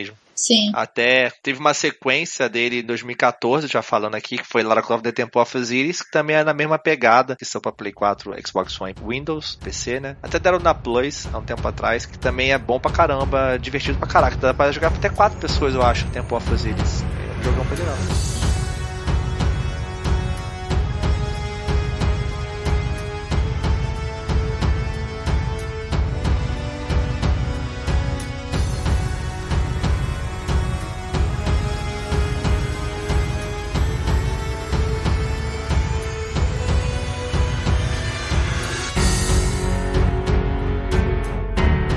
Aí nós entramos na nova fase da Lara, né? 2013, que a gente teve um jogo aí trazendo literalmente uma nova Lara Croft, né? O reboot de verdade. É, e que trouxe uma Lara, uma nova história, uma nova Lara Croft. Algumas pessoas gostaram e outras não, né? Como a gente mencionou, ela trouxe uma Lara mais frágil, bem iniciante mesmo, porque ela não sabia fazer absolutamente nada. Ela teve que aprender mesmo durante o seu gameplay, né? Que você aprende um arco e flash, aprende a matar animal e até rola cenas assim bem interessantes com ela, inclusive com a cena dos lobos, se não me engano, acho que logo no início que você enfrenta uns lobos ali que vão na sua direção e você tá presa. Eu acho que é, esse jogo aí mostra uma nova Lara Croft, cara, diferente de tudo aquilo que a gente estava contando agora, que era uma Lara que era uma mulher forte, destemida, independente, é, que era um rambo, batia, atirava em todo mundo e a gente agora encontra essa Lara mais frágil, mais humana e medrosa, tem dificuldade, se machuca, cai, se esfola inteira, né? Exato. Mas é, é bem legal. Eu lembro que eu tava bem animado para ver esse reboot. E, cara, é divertido esse jogo. Ele é muito bem feito. Ele é outra mecânica. Ele, jogos modernos tiveram que reinventar muita coisa. Então tiveram que botar agora mais mecânicas. Ele é um jogo é um pouco mundo aberto, entre aspas, ali, né? Né? Porque tem muita coisa para você poder explorar. Você tinha o sistema de pegar materiais e evoluir nesses equipamentos. E entrou também a arco e flecha, né? Que ela também usa, que é uma coisa que virou meio marca dessa nova fase dela. E a picareta. A uhum. picareta lá que ela usa para poder escalar, né? Que ela também escala mais superfícies especiais, que também é bem legal. Virou bem clássico dessa nova fase da Lara. Sim, mas eh, aí entrou muitas controvérsias sobre a questão da Lara tá assim agora, tudo, mas o jogo ele é muito bom. Ele não é ruim, não. Ele é muito bom, só que mostrou uma Lara mais frágil, né? E ela era uma estudante ainda também, né? Sim, mas o, o jogo ele tem uma história muito boa. É um jogo excelente. E é legal porque eles trazem aquela questão da vida eterna e volta um pouco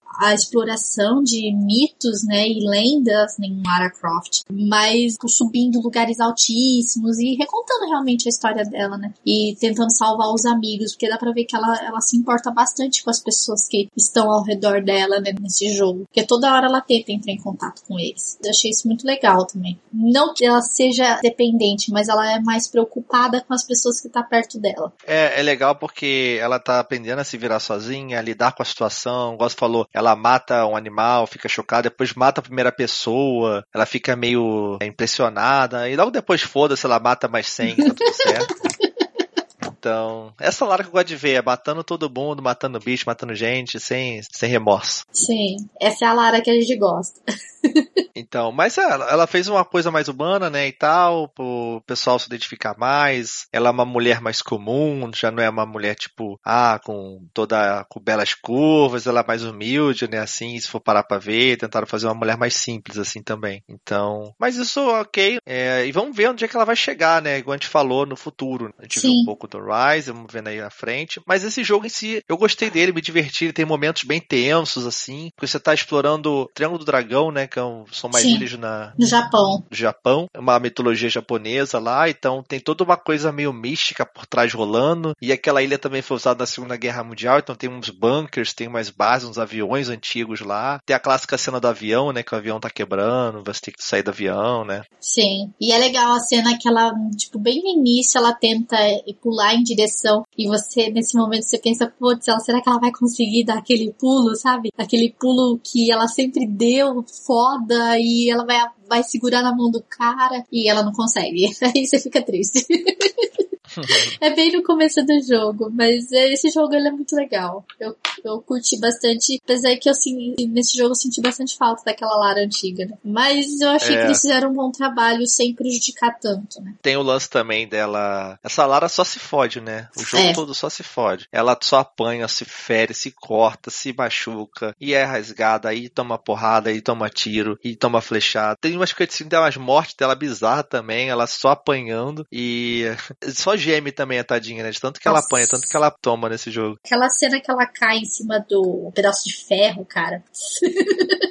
É, os caras falando que se você jogar esse jogo com, ó, tipo, seus pais, assim, na sala, é, passando perto da sala, vai achar que você tá vendo um filme pornô, porque tanto que a Lara fica gemendo. Sim. Tem até montagem. Coitada, ela se machuca. To... Não, tem aquela cena também que ela tem que arrancar um negócio, que ela entra dentro do avião, e aí ela vai arrancar um, tipo, uma estaca que tá enfiada nela, alguma coisa assim. Tipo, ela Sim. dá um grito e os pássaros saem voando, assim, cara. Aquela cena doeu em mim. Aliás, eu tenho uma curiosidade que eu acabei de descobrir aqui na internet.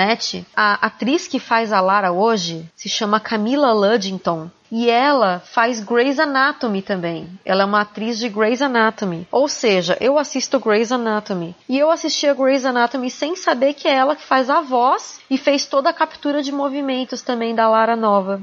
Uhum. Tem uma atriz mesmo, é verdade. Camila Luddington. Ah, ela é de Grey's Anatomy? Não sabia, não. Ela é de Grey's Anatomy. Pois é, eu via fotos dela e eu não sabia que eram a mesma pessoa, porque ela tá muito diferente na foto aqui. Muito diferente, muito diferente, né? É o cabelo também, acho que fica diferente, né? Sim. Sim. Inclusive, essa Lara nova, ela, como tem todo um gráfico moderno e tudo mais, botaram até uns efeitos especiais, o Trace Effects, né, no cabelo dela, que dava vida ao cabelo e gerava uns bugs meio bizarros às vezes, mas tinha o lance do cabelo ser, tipo, os fios dependentes, se movendo e tudo mais. Porque cabelo é uma das coisas mais difíceis de se fazer em jogos. Ainda hoje, vocês... né? Isso. Tanto que todo personagem tem cabelo curto, personagem feminino, tem cabelo preso, porque justamente é muito difícil. Então, eu tinha uma tecnologia Sim. até nova, assim, que Era bem bonito, assim, né? Bem legal. O final desse jogo também já entra aquela coisa mística, né? Eu lembro que o final dele era bem maluco também. Sim, sim. Ele tem uma coisa da deusa Rimiko, né? Que você desperta ela no final do jogo, né? Eu lembro de uma parte bem grotesca que você caía no, no rio de sangue. Você fica andando no rio cheio de caveira, o bagulho cheio de sangue, toda suja de sangue.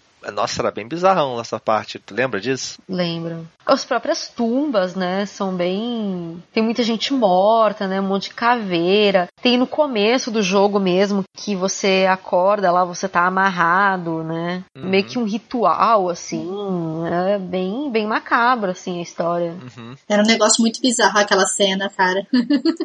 o pessoal ia morrendo até a tripulação, né? Virava quase que um thriller ali a parada. Né? Mas é, é bem legal, eu gosto desse jogo também. Eu achei muito bom de jogar na época. A exploração Sim. dele, você explorar a ilha e tal, uma coisa mais aberta. Um bom jogo. Tanto que rendeu essa sequência depois de 2015, o Rise of the Tomb Raider, né? Pra PlayStation 4, Xbox 360, Xbox One e PC. Que para mim ficou melhor do que o 2013, na questão inclusive da história, que eu acabei mencionando lá atrás, acabei falando antes, mas conta a história do profeta, né? Do tal do profeta que tinha vida eterna, que ele tinha posse dessa pedra, né? Eu acho que era uma pedra que ele tinha, além de comandar uns soldados estranhos lá, ele tinha vida eterna. E até acontece uma cena triste porque ele é um personagem que você acaba simpatizando no meio, né? Ele tem carisma no meio do caminho da história. Né? E é um jogo também muito bom, que começa com ela lá na neve e um, um parceiro dela levando ela lá para fazer uma exploração ali, né? É, e ela descobre toda uma conspiração para matar o pai dela, né? Ela descobre Sim. que a morte do pai dela envolveu tudo isso, que é a tal da benção divina que ele tava atrás, né? E esse jogo tem essa conspiração, né? Eu lembro que começa até ela vendo os, os caras perseguindo ela na casa dela, inclusive. Eu lembro que eu joguei esse jogo só o início, joguei pouco desse jogo, ouvi mais a Monique jogando. Lembro que ele foi inicialmente, uma coisa importante, que ele foi exclusivo temporariamente para a Microsoft, para a Xbox. Então a galera do PC do Playstation teve que aguardar um pouquinho para jogar. Eu fiquei um pouquinho com inveja da, da galera cachista nesse tempo. E depois ele saiu e, e saiu bem depois ainda pro Playstation 4. Saiu o primeiro PC, depois pro Playstation 4. Saiu um ano depois, né? Quase. E eu lembro que no PC esse jogo era bonito pra caramba, cara. Nossa, é muito bonito. Você botar todos no,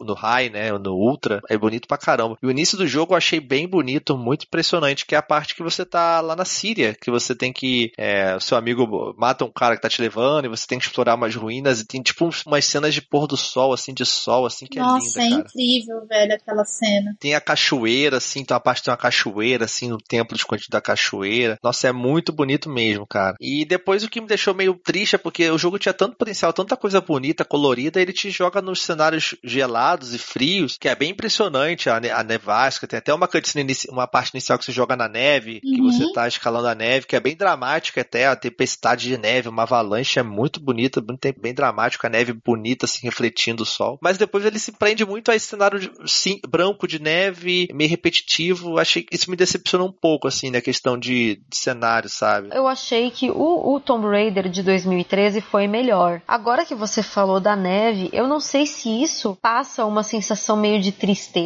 sabe? Parece que o jogo tá meio xoxo ali. Então talvez para mim, por causa disso, o Tomb Raider de 2013 tenha sido melhor do que o Rise. Eu achei ele realmente muito repetitivo, os cenários e tudo mais. E não foi um jogo que me instigou como o primeiro, como o de 2013, a, a fazer todas as missõezinhas extras, aqueles desafiozinhos. Então, acabei não fazendo todas as tumbas opcionais. No primeiro eu fiz tudo. Eu fiz 100% do jogo. Mas nesse eu não tive vontade, sabe? Eu acho que era justamente por isso. Eram aqueles cenários tudo branco, sabe? Ia dando, sei lá, uma uhum. depressão na gente. É que eu acho tem... que era por conta mais da história, né? Porque como além dela tava voltada tudo pra Rússia, que a, ela tinha que descobrir esses segredos dessa cidade que chama que era chamava Krej, né? Sim, que continha esses segredos da, da imortalidade, então eu acredito que por conta disso eles têm investido mais tempo nos cenários de neve, né? Entra um pouco também a questão, até puxo o Pokémon nessa parte aqui, quando a EGN, tipo, deu 8,5 porque tinha muita água, saca? Tipo, ah, 8,5 porque tem muita água. Porra, vai ficar numa ilha, velho. Você vai querer É, não faz sentido nenhum. Né? Mas, então, de, mas, eu... mas, de, qualquer uhum. forma, os cenários fazem com que você acabe não aproveitando tanto. Sim porque fica repetitivo mesmo, né? Então você acaba não querendo explorar tanto, sabe? Eu não uhum. fiz nem metade da, daqueles desafios de queimar bandeira, atirar em, em alvo, por exemplo, destruir não sei o que, essas coisas todas. Cinco, destrua cinco emblemas que você encontra lá na neve, sabe? Por exemplo. Eu não fiz nem metade desses, e no primeiro eu fiz acho que quase todos os desafios e todas as tumbas. Eu também não joguei o jogo todo, tô falando aqui pelo que eu vi, até porque eu não me interessei tanto para jogar, não tive muito tempo de jogar na época, mas é, vem ali para contar a história da Lara já, né? Ascensão da saqueadora de tumbas, né? Ela tá agora já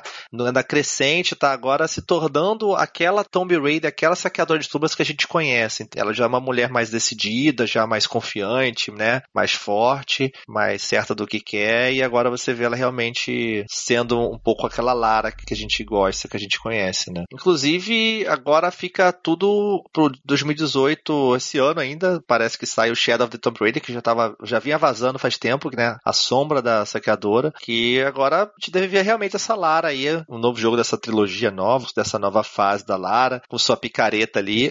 Esse Shadow ele vai ser a sequência direta de Rise. Pra quem não sabe, no Rise ela tava sob mira de uma pessoa que a gente não sabe quem é, que até no final aparece, ah, você quer que eu mate ela agora? Não, agora não, porque matou a menina que tava do lado dela, né? Esse é o final do Rise. E aí a gente vai descobrir que, que tá envolvendo tudo. E o trailer do Shadow, esse, aquele, aquele teaser que eles lançaram, cara, é incrível. Pelo menos assim, tipo, correndo na floresta, tudo muito, tudo muito realista ali. E ela subindo num, tipo, numa pirâmide, uma civilização daqui, da América, porque tava aparentemente era bem ligada aqui pelo formato da pirâmide, acredito que seja maia ou azteca, alguma coisa relacionada a eles. E vamos ver o que, que vai rolar agora, né? Com esse Shadow of Tomb Raider. Eu espero que eles caprichem na história.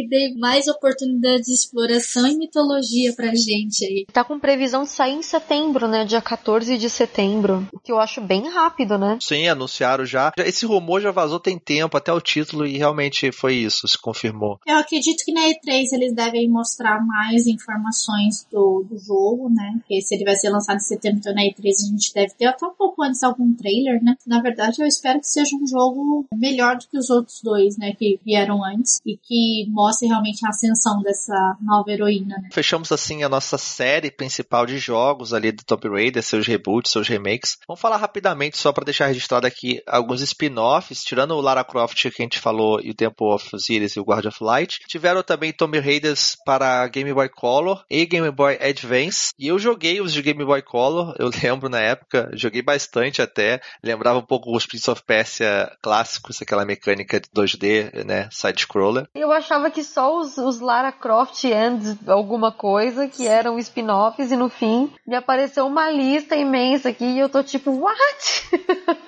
o celular saiu um monte de jogo, jogo de puzzle, uns jogos muito loucos. Teve um de celular eh, que eu não lembro se é esse Puzzle Paradox pra Java, que era um que você tinha que ficar, na verdade só tinha o nome Raider, você ia ficar fazendo aqueles puzzle de luz, de espelho, sabe? Ter que ficar refletindo a luz ali, jogando aqui. Sim. Eu joguei pra caramba no celular que um amigo meu tinha, cara. Era bem massa, assim. O melhor desses aí de celular é o Lara Croft Go, né? Que é da série Go, da Square. Não é de porque, tipo Pokémon Go, tá? Essa série Go já existia antes do que o negócio de Pokémon Go. É uma série meio, meio tabuleiro, meio arcade, assim, que tem o Hitman Go, Lara, tem o Deus Ex Go e Lara Croft Go. Você tem que ficar andando meio que por um tabuleiro com a Lara e fazendo os puzzles, assim, com uma coisa meio tática. É bem divertido, um jogo bonito, com a mecânica bem legal pra celular. Esse vale a pena olhar. Costuma estar tá baratinho, tem promoção direto. Celular para Android, para iOS. É isso, né? Vamos falar então rapidamente só sobre os filmes pra gente fechar aqui esse cast. O primeiro filme foi. Foi o Lara Croft Tomb Raider, né? Tomb Raider, depois Lara Croft Tomb Raider, Origem da Vida. Eu amo o primeiro filme, cara. Ele já tá passando até em sessão da tarde hoje em dia, mas ele é muito legal, cara. Eu, eu particularmente gostei mais do primeiro filme com a Angelina Jolie do que desse Tomb Raider A Origem com a Alicia Vikander. Eu achei uhum. muito mais Lara Croft. Era muito mais aquela Lara que eu gostava. É verdade. Eu também senti isso também. O primeiro filme ele é bem legal, porque saiu no cinema. Eu lembro que a galera toda foi ver. Foi bem na época que Tomb Raider tava bem famoso. Eu lembro que por algum motivo eu não vi. Acabei vendo o filme muito, muito tempo depois, sabe assim. Mas é um filme bem legal. É, tem aquelas clichêzinhos, aquelas piadinhas, né? A Angelina representou bem, né? Ela foi a Lara Croft durante muito tempo, né? Esse símbolo, aquela trança dela e tudo mais. Trazia os Illuminati, né? Era uma história bem legal, assim, que tinha muito a ver com Tomb Raider, com com essa coisa de arqueologia, né, e tudo mais. O ator que faz o pai dela no filme, o Lord Richard Croft, é o pai da Angelina na vida real, o John Voight. Legal. Eu não gostava muito que a casa dela lá tinha a mansão dela, né, como sempre. Tinha uma aranha, até tem uma parte que tá lutando com uma aranha robótica, muito louco. Só que tinha aquela galerazinha, né, tinha um nerdzinho, tinha a equipezinha dela, aquelas piadinhas, né, sempre tem aquelas coisas de Hollywood, tá? No filme, a gente tinha o mordomo, tinha o assistente dela, tipo, essas pessoas tinham muito mais destaque do que nos próprios jogos, onde os personagens secundários estão lá só pra ser figurante, né? E depois teve a sequência, inclusive, que foi o Tomb Raider o Cradle of Life, né? A origem da vida aqui no Brasil. Que eu achei até que ficou bem zoado, porque esse novo filme também é Tomb Raider a origem. Então, tipo, ficou a origem da vida e Tomb Raider a origem, sabe? É que, na verdade, em Portugal ele ficou como o berço da vida, né? Porque é The Cradle of Life. Então foi essa tradução do Brasil que ficou zoada. Cara, eu não tenho tão boas lembranças desse segundo filme. Eu só lembro que tinha o Gerard Butler nele. Ele já foi bem mais mal falado, realmente, esse filme. Eu lembro da polêmica dele, porque o pôster tinha a Angelina Jolie com aquela roupa de mergulho. Tiraram o mamilo dela da, do pôster e ela reclamou pra caramba. Porque, ah, tiraram meu mamilo, não sei o que lá. E deu tipo uma polêmicazinha. Porque mamilos são polêmicos, gente. Não pode ter mamilos. e o filme não foi realmente tão bem visto, assim. A galera não curtiu tanto. Tanto que nem teve mais sequência. E agora, né, recentemente, como a gente aproveitando esse hype pra falar, teve o novo filme de Tomb Raider, que saiu esse ano, tinha anunciado há um tempo e fizeram ele agora, com essa Lara nova, mais humana, mais gente como a gente, que é baseado no reboot do Tomb Raider de 2013, que é aquela história nova da Lara se descobrindo, né, o início de carreira da Lara. E agora com a Alicia Vikander, né, já oscarizada aí, né, já, já vencedora de Oscar, uma grande atriz, mas ela veio, né, para trazer essa nova personagem. Então, veio como Tomb Raider a origem aqui no Brasil. E a gente, você chegou a ver, Van, esse filme novo? Não, não cheguei, cara, não consegui, estou triste, cara, que eu não consegui no cinema assistir no dia do meu aniversário que saiu e eu não consegui ver o filme. Então, eu e a Moni vimos, né, Moni? Você curtiu do filme? Então, eu acho assim, a Lara tá super bem. Eu adorei a Alicia Vikander como Lara. É importante lembrar, essa nova Lara, ela não é uma arqueóloga, nem é estudante de arqueologia. Nem é rica, entre aspas, também, né? É, ela é rica, mas ela meio que tá renegando por é, aceitar a herança, porque ela não quer aceitar que o pai morreu. Então, por isso, ela meio que leva uma vida de pobre, assim, uma vida de gente como é. a gente, assim. Mas ela é herdeira de milhões lá, de companhias, porque o pai dela tem um monte de empresa, tinha um monte de empresas. O pai dela desapareceu numa aventura lá, inclusive atrás da Himiko, que era rainha lá no Japão e tudo mais. E aí ela meio que vai atrás para descobrir o que aconteceu com ele, né? E ele tá desaparecido há sete anos e tudo mais. Não vou dar spoiler aqui da história, mas assim, eu achei o roteiro extremamente fraco. Eu achei que é bem filme de sessão da tarde mesmo. Eu gostei muito mais da história, inclusive a história do, do primeiro Tomb Raider com a Angelina Jolie, porque eu achei que a ação também é mais condizente, tem muito mais a ver. Eu achei que esse filme ele enrolou muito para chegar no ponto ali. Aí você vê ela pendurar uma vez ou outra, ali você vê ela se machucar uma vez ou outra, você vê ela matar um ali ou outro. É um misterinho ali, um misterinho aqui, né? Não sei se passou muito rápido, mas eu cheguei, para vocês terem uma noção de como o filme estava desenvolvendo de uma forma muito lenta, eu cheguei a dar uma pescada no cinema. Eu, tipo, dei uma.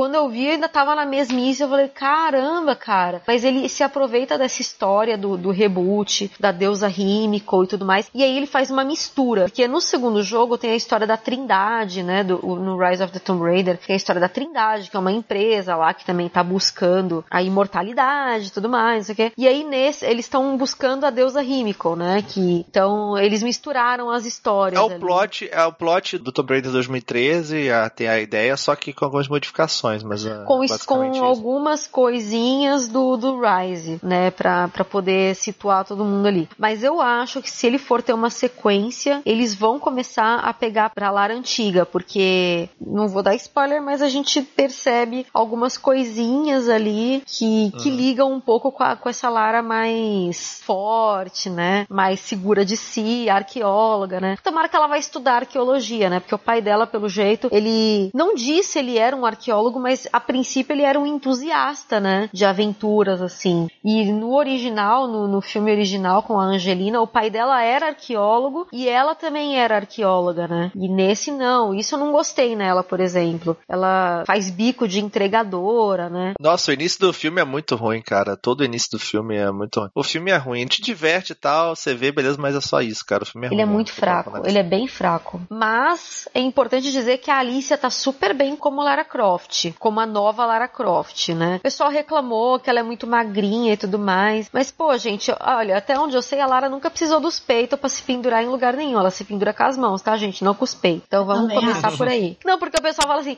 não, porque a Lara não tem peito, mas, amigo, ela não se pendura com os peitos. Eu nunca joguei um jogo onde eu vi a Lara se pendurando com os mamilos, por exemplo. então, aliás, eu acho que se pendurar com os peitões, inclusive, ia atrapalhar ela. Então, ela ter menos peito ajuda bastante ela a ficar pendurada nos lugares, entendeu? Até porque não é nada legal ficar esfregando o peito na parede na hora que você vai subir e escalar alguma coisa. Não, fora a dor nas costas, né? O peso também. Imagina, era muito mais peso. Para pensar em atletas, tipo, é, ginastas e tal, elas são todas magrinhas, né? Todas, né? É, são músculos, né? Que elas têm, né? E a Alicia, ela trabalhou muito para ficar toda musculosa. Tem vídeos do treinamento dela. Ela não teve dublê quase. Ela fez a maioria das cenas, assim como a Angelina na época também fez a maioria das cenas. E é, você falou que a Alicia tinha ganhado o Oscar. A Angelina também tinha ganhado o Oscar é, de atriz coadjuvante por Garota uhum. Interrompida, um pouco antes de fazer a Lara Croft também. E a Alicia ganhou por Garota Dinamarquesa, né? Garota Interrompida, Garota Dinamarquesa. Também. Duas ganhadoras do Oscar fizeram Lara Croft. Toma essa, sociedade. Né? o problema foi o roteiro mesmo. Não, não tem, tipo, toda a ação que o jogo tem, sabe? Eles pegaram um pouquinho de cada coisa do jogo e colocaram ali só para dizer que tem, basicamente. A cena do avião eu acho que é a melhor cena do filme. Mas é isso aí, gente. Comentem aí se você já viu o filme. Comentem sobre os jogos que você gosta da série, seus favoritos, quais que você jogou. Comentem, deixem suas impressões sobre o cast. E se for falar o spoiler de jogos mais recentes, tipo Rise ou filme mesmo, anotem que tem spoilers para não estragar a vida do coleguinha. É, vamos agora esperar os Shadow, vamos ver o que que acontece, né? Se for bom, jogo bom, a gente vai estar tá aqui fazendo o cast dele. E uma curiosidade, a Lara esse ano completou 52 anos de idade. Ela tinha 30 no primeiro. Ela, exato. Então aí temos uma, uma exploradora, assim, incrível, de 52 anos aí, que faz parte das nossas vidas aí no jogo. 30 anos e ela já se pendurava, ou seja, eu tô com quase 33. Então eu posso falar que eu não sou tão velha assim, porque se uma Balzaquiana faz tudo isso, tá bem, né? A gente tá bem, né, Van?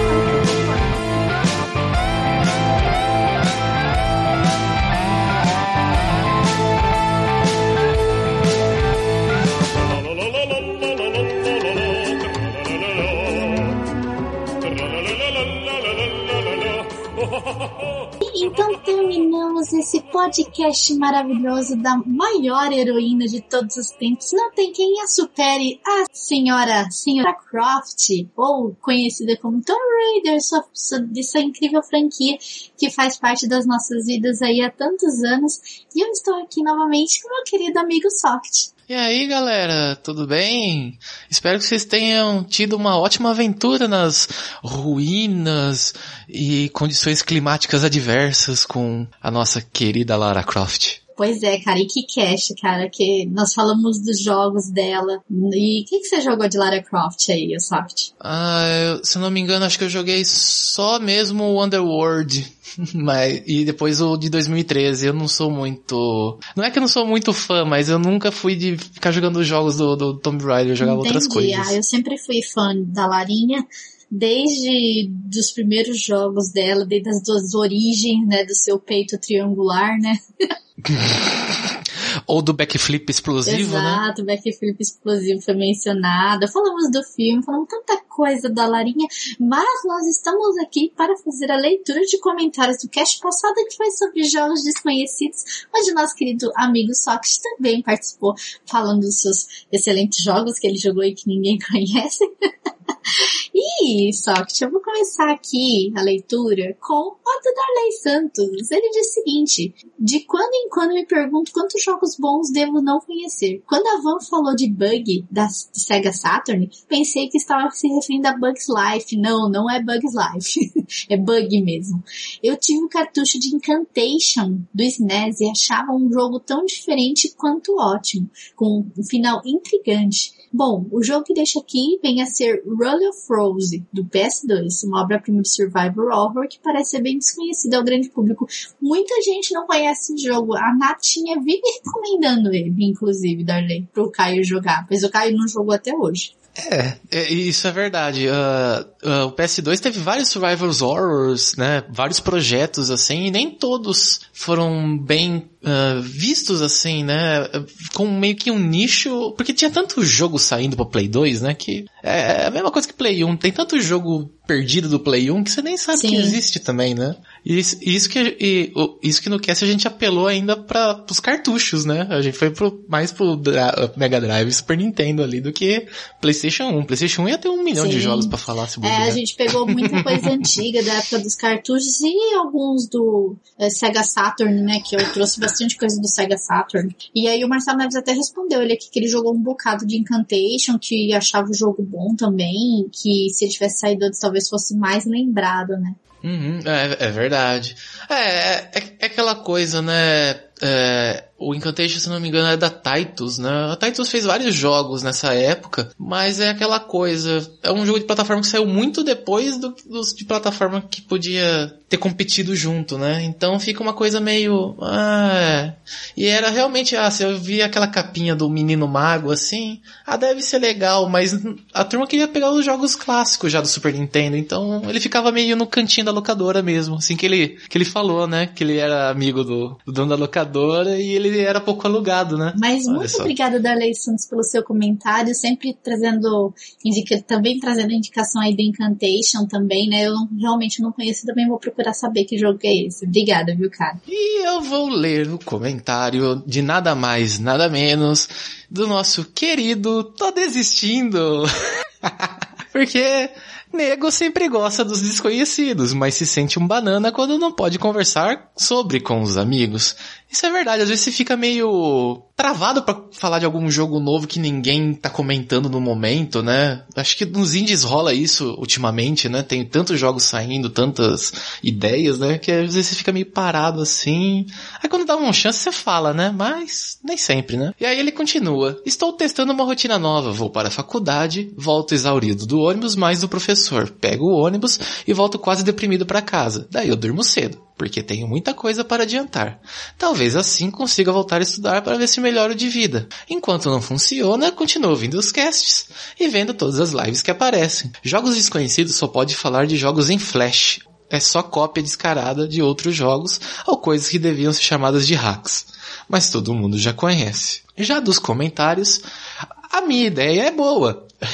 a ideia do socket é boa. Vai parecer com o DS 3DS. E ainda pode funcionar. Só falta alguém, uh, só falta alguém para fazer. Infelizmente, as Steam Games não possuem recursos para começar a testar essa teoria ou implementá-la. Então, Nintendo, tá aí uma boa ideia para começar a trabalhar e ganhar ainda mais dinheiro. Sim, verdade. Quem sabe um dia esse processo não seja colocado em prática, né?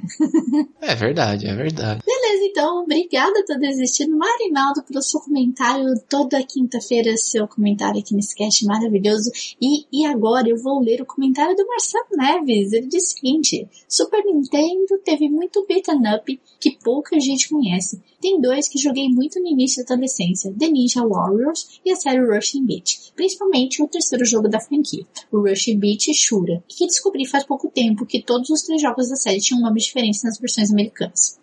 Já comentei aqui uma vez sobre Hack barra GU para PS2, que ainda tem os discos originais, mas sem o console, e como esse jogo quase acabou com o meu TCC. mas voltando uma geração, outro jogo que eu e meus amigos jogamos muito e que não conheço outras pessoas que jogaram foi Dragon Valor, da Namco, um action RPG com uma progressão tradicional para as armas e habilidades, mas com um esquema de mudança de personagens que pode variar de acordo do quanto você explora o ambiente e conhece outros NPCs, pois assim seu personagem pode gerar descendentes diferentes e você joga com eles quando a história vai avançando no tempo, mudando também as rotas do jogo. Não existem tantas opções de rotas se o jogo envelheceu muito mal. Peguei aqui para rejogar e não recomendo se arriscarem com ele hoje. Excelente cast e aquele abraço. Muito obrigada, Marcelo. Deve ser. É, ele já, tipo, ele jogou um jogo desconhecido, já falou aqui que ele não recomenda se arriscar com ele hoje. Então deve ser tenso. essa, essa, essa ideia do Dragon Valor meio que puxou a, a sardinha do Fire Emblem de questão de família e personagens, mas é, não é tão bem assim. Mas eu, eu conheço Dragon Valor. pra mim eu pensei que era um jogo comum, mas deixa, deixa pra lá. Viu? E essa questão que você tentar rejogar um jogo antigo, a gente mencionou até isso no cast da, agora da Tomb Raider, né? Que a gente não recomenda que as pessoas joguem os três primeiros antigos, porque os três primeiros antigos da Lara Croft, aqueles mais, mais old, eles são muito difíceis. Muito difíceis mesmo. Principalmente para a geração de hoje, que tá muito acostumada com mapa, de ter aquela parte mastigada de tutorial. Tomb Raider não tem nada disso isso. Simplesmente você, ele te joga no mapa e você tem que se virar. né? Então, realmente, jogos antigos é meio tenso mesmo. Era bem complicado. Eu lembro do. Acho que do Underworld também não tem mapa, né? Que é o... hum, acho que nenhum dos jogos da Lara, assim, os antigões, que eu digo, não só os três primeiros, mas os também, o, o quatro, a, aqueles que fizeram parte da primeira geração da Lara, e a gente conta aí até antes do reboot 2013, é, não tem mapa. Eu não lembro, pelo menos, do, do Underworld ter mapa. Eu lembro. Acho que não tem mesmo. É porque, assim, às vezes você passava uma fase de boa, e a outra você ficava o resto da tarde inteira tomando café do lado para achar alguma coisa para destravar a porta. Então, não era tão simples assim, né? Até chegar o primo seu que já tinha jogado e ir lá, ah, é só fazer isso daqui. Aí você vai embora. Teve uma parte que eu tava jogando uma vez, eu tava namorando na época, eu tava jogando na casa do meu namorado. E aí eu tava jogando Underworld na época, no computador dele, porque no meu não rodava. E aí eu tava numa parte lá que tinha umas partes brilhantes que dava para você movimentar, e eu não tava achando a caralha do lugar onde tinha que entrar. Aí ele pegou, ele, ele nem joga, ele nem jogava, mas ele olhou e falou, é, você tem uma entrada ali em cima, não é ali não? Nossa, quase que eu mandei uma merda, velho, que era ali mesmo, velho. Nossa, eu fiquei muito triste, que eu não tava enxergando. A, a entrada que onde eu tinha que ir era exatamente em cima na minha parte direita superior. Tinha um buraco ali, eu puxando pedra, empurrando pedra e nada de achar, nada onde tinha que ir. E o espaço tava bem em cima pra subir. Falei, nossa, eu fiquei muito triste nesse dia. Mas obrigada, Marcelo Neves, pelo seu comentário. Obrigada pela indicação do jogo aí, pessoal que já conhece aí, né? E nós não, não vamos nos aproximar, a gente promete. ah, fica pro ouvinte conta em risco, né? Quem quiser se aproximar do Dragon Valor, vai pro Dragon Valor. Exatamente. E agora, Socket, nós iremos para a nossa casa no Deviante, onde nós vamos ler os comentários lá e agradecemos aos nossos queridos ouvintes também no Deviante que tem nos escutado, tem compartilhado e também deixado seus comentários. Então, Socket, faz as honras. Então eu vou, eu vou, ler o sucinto, porém amável comentário do João Nunes Rios. Nem acreditei quando li o título. Maluco do céu, eu profetizei um episódio. Agora me sinto na obrigação de ouvir jogando. Depois volto para contar como foi. Nossa, os, olha, eu, eu só digo que o, os, aqueles que eu falei são tensos. Vai dar dor de cabeça.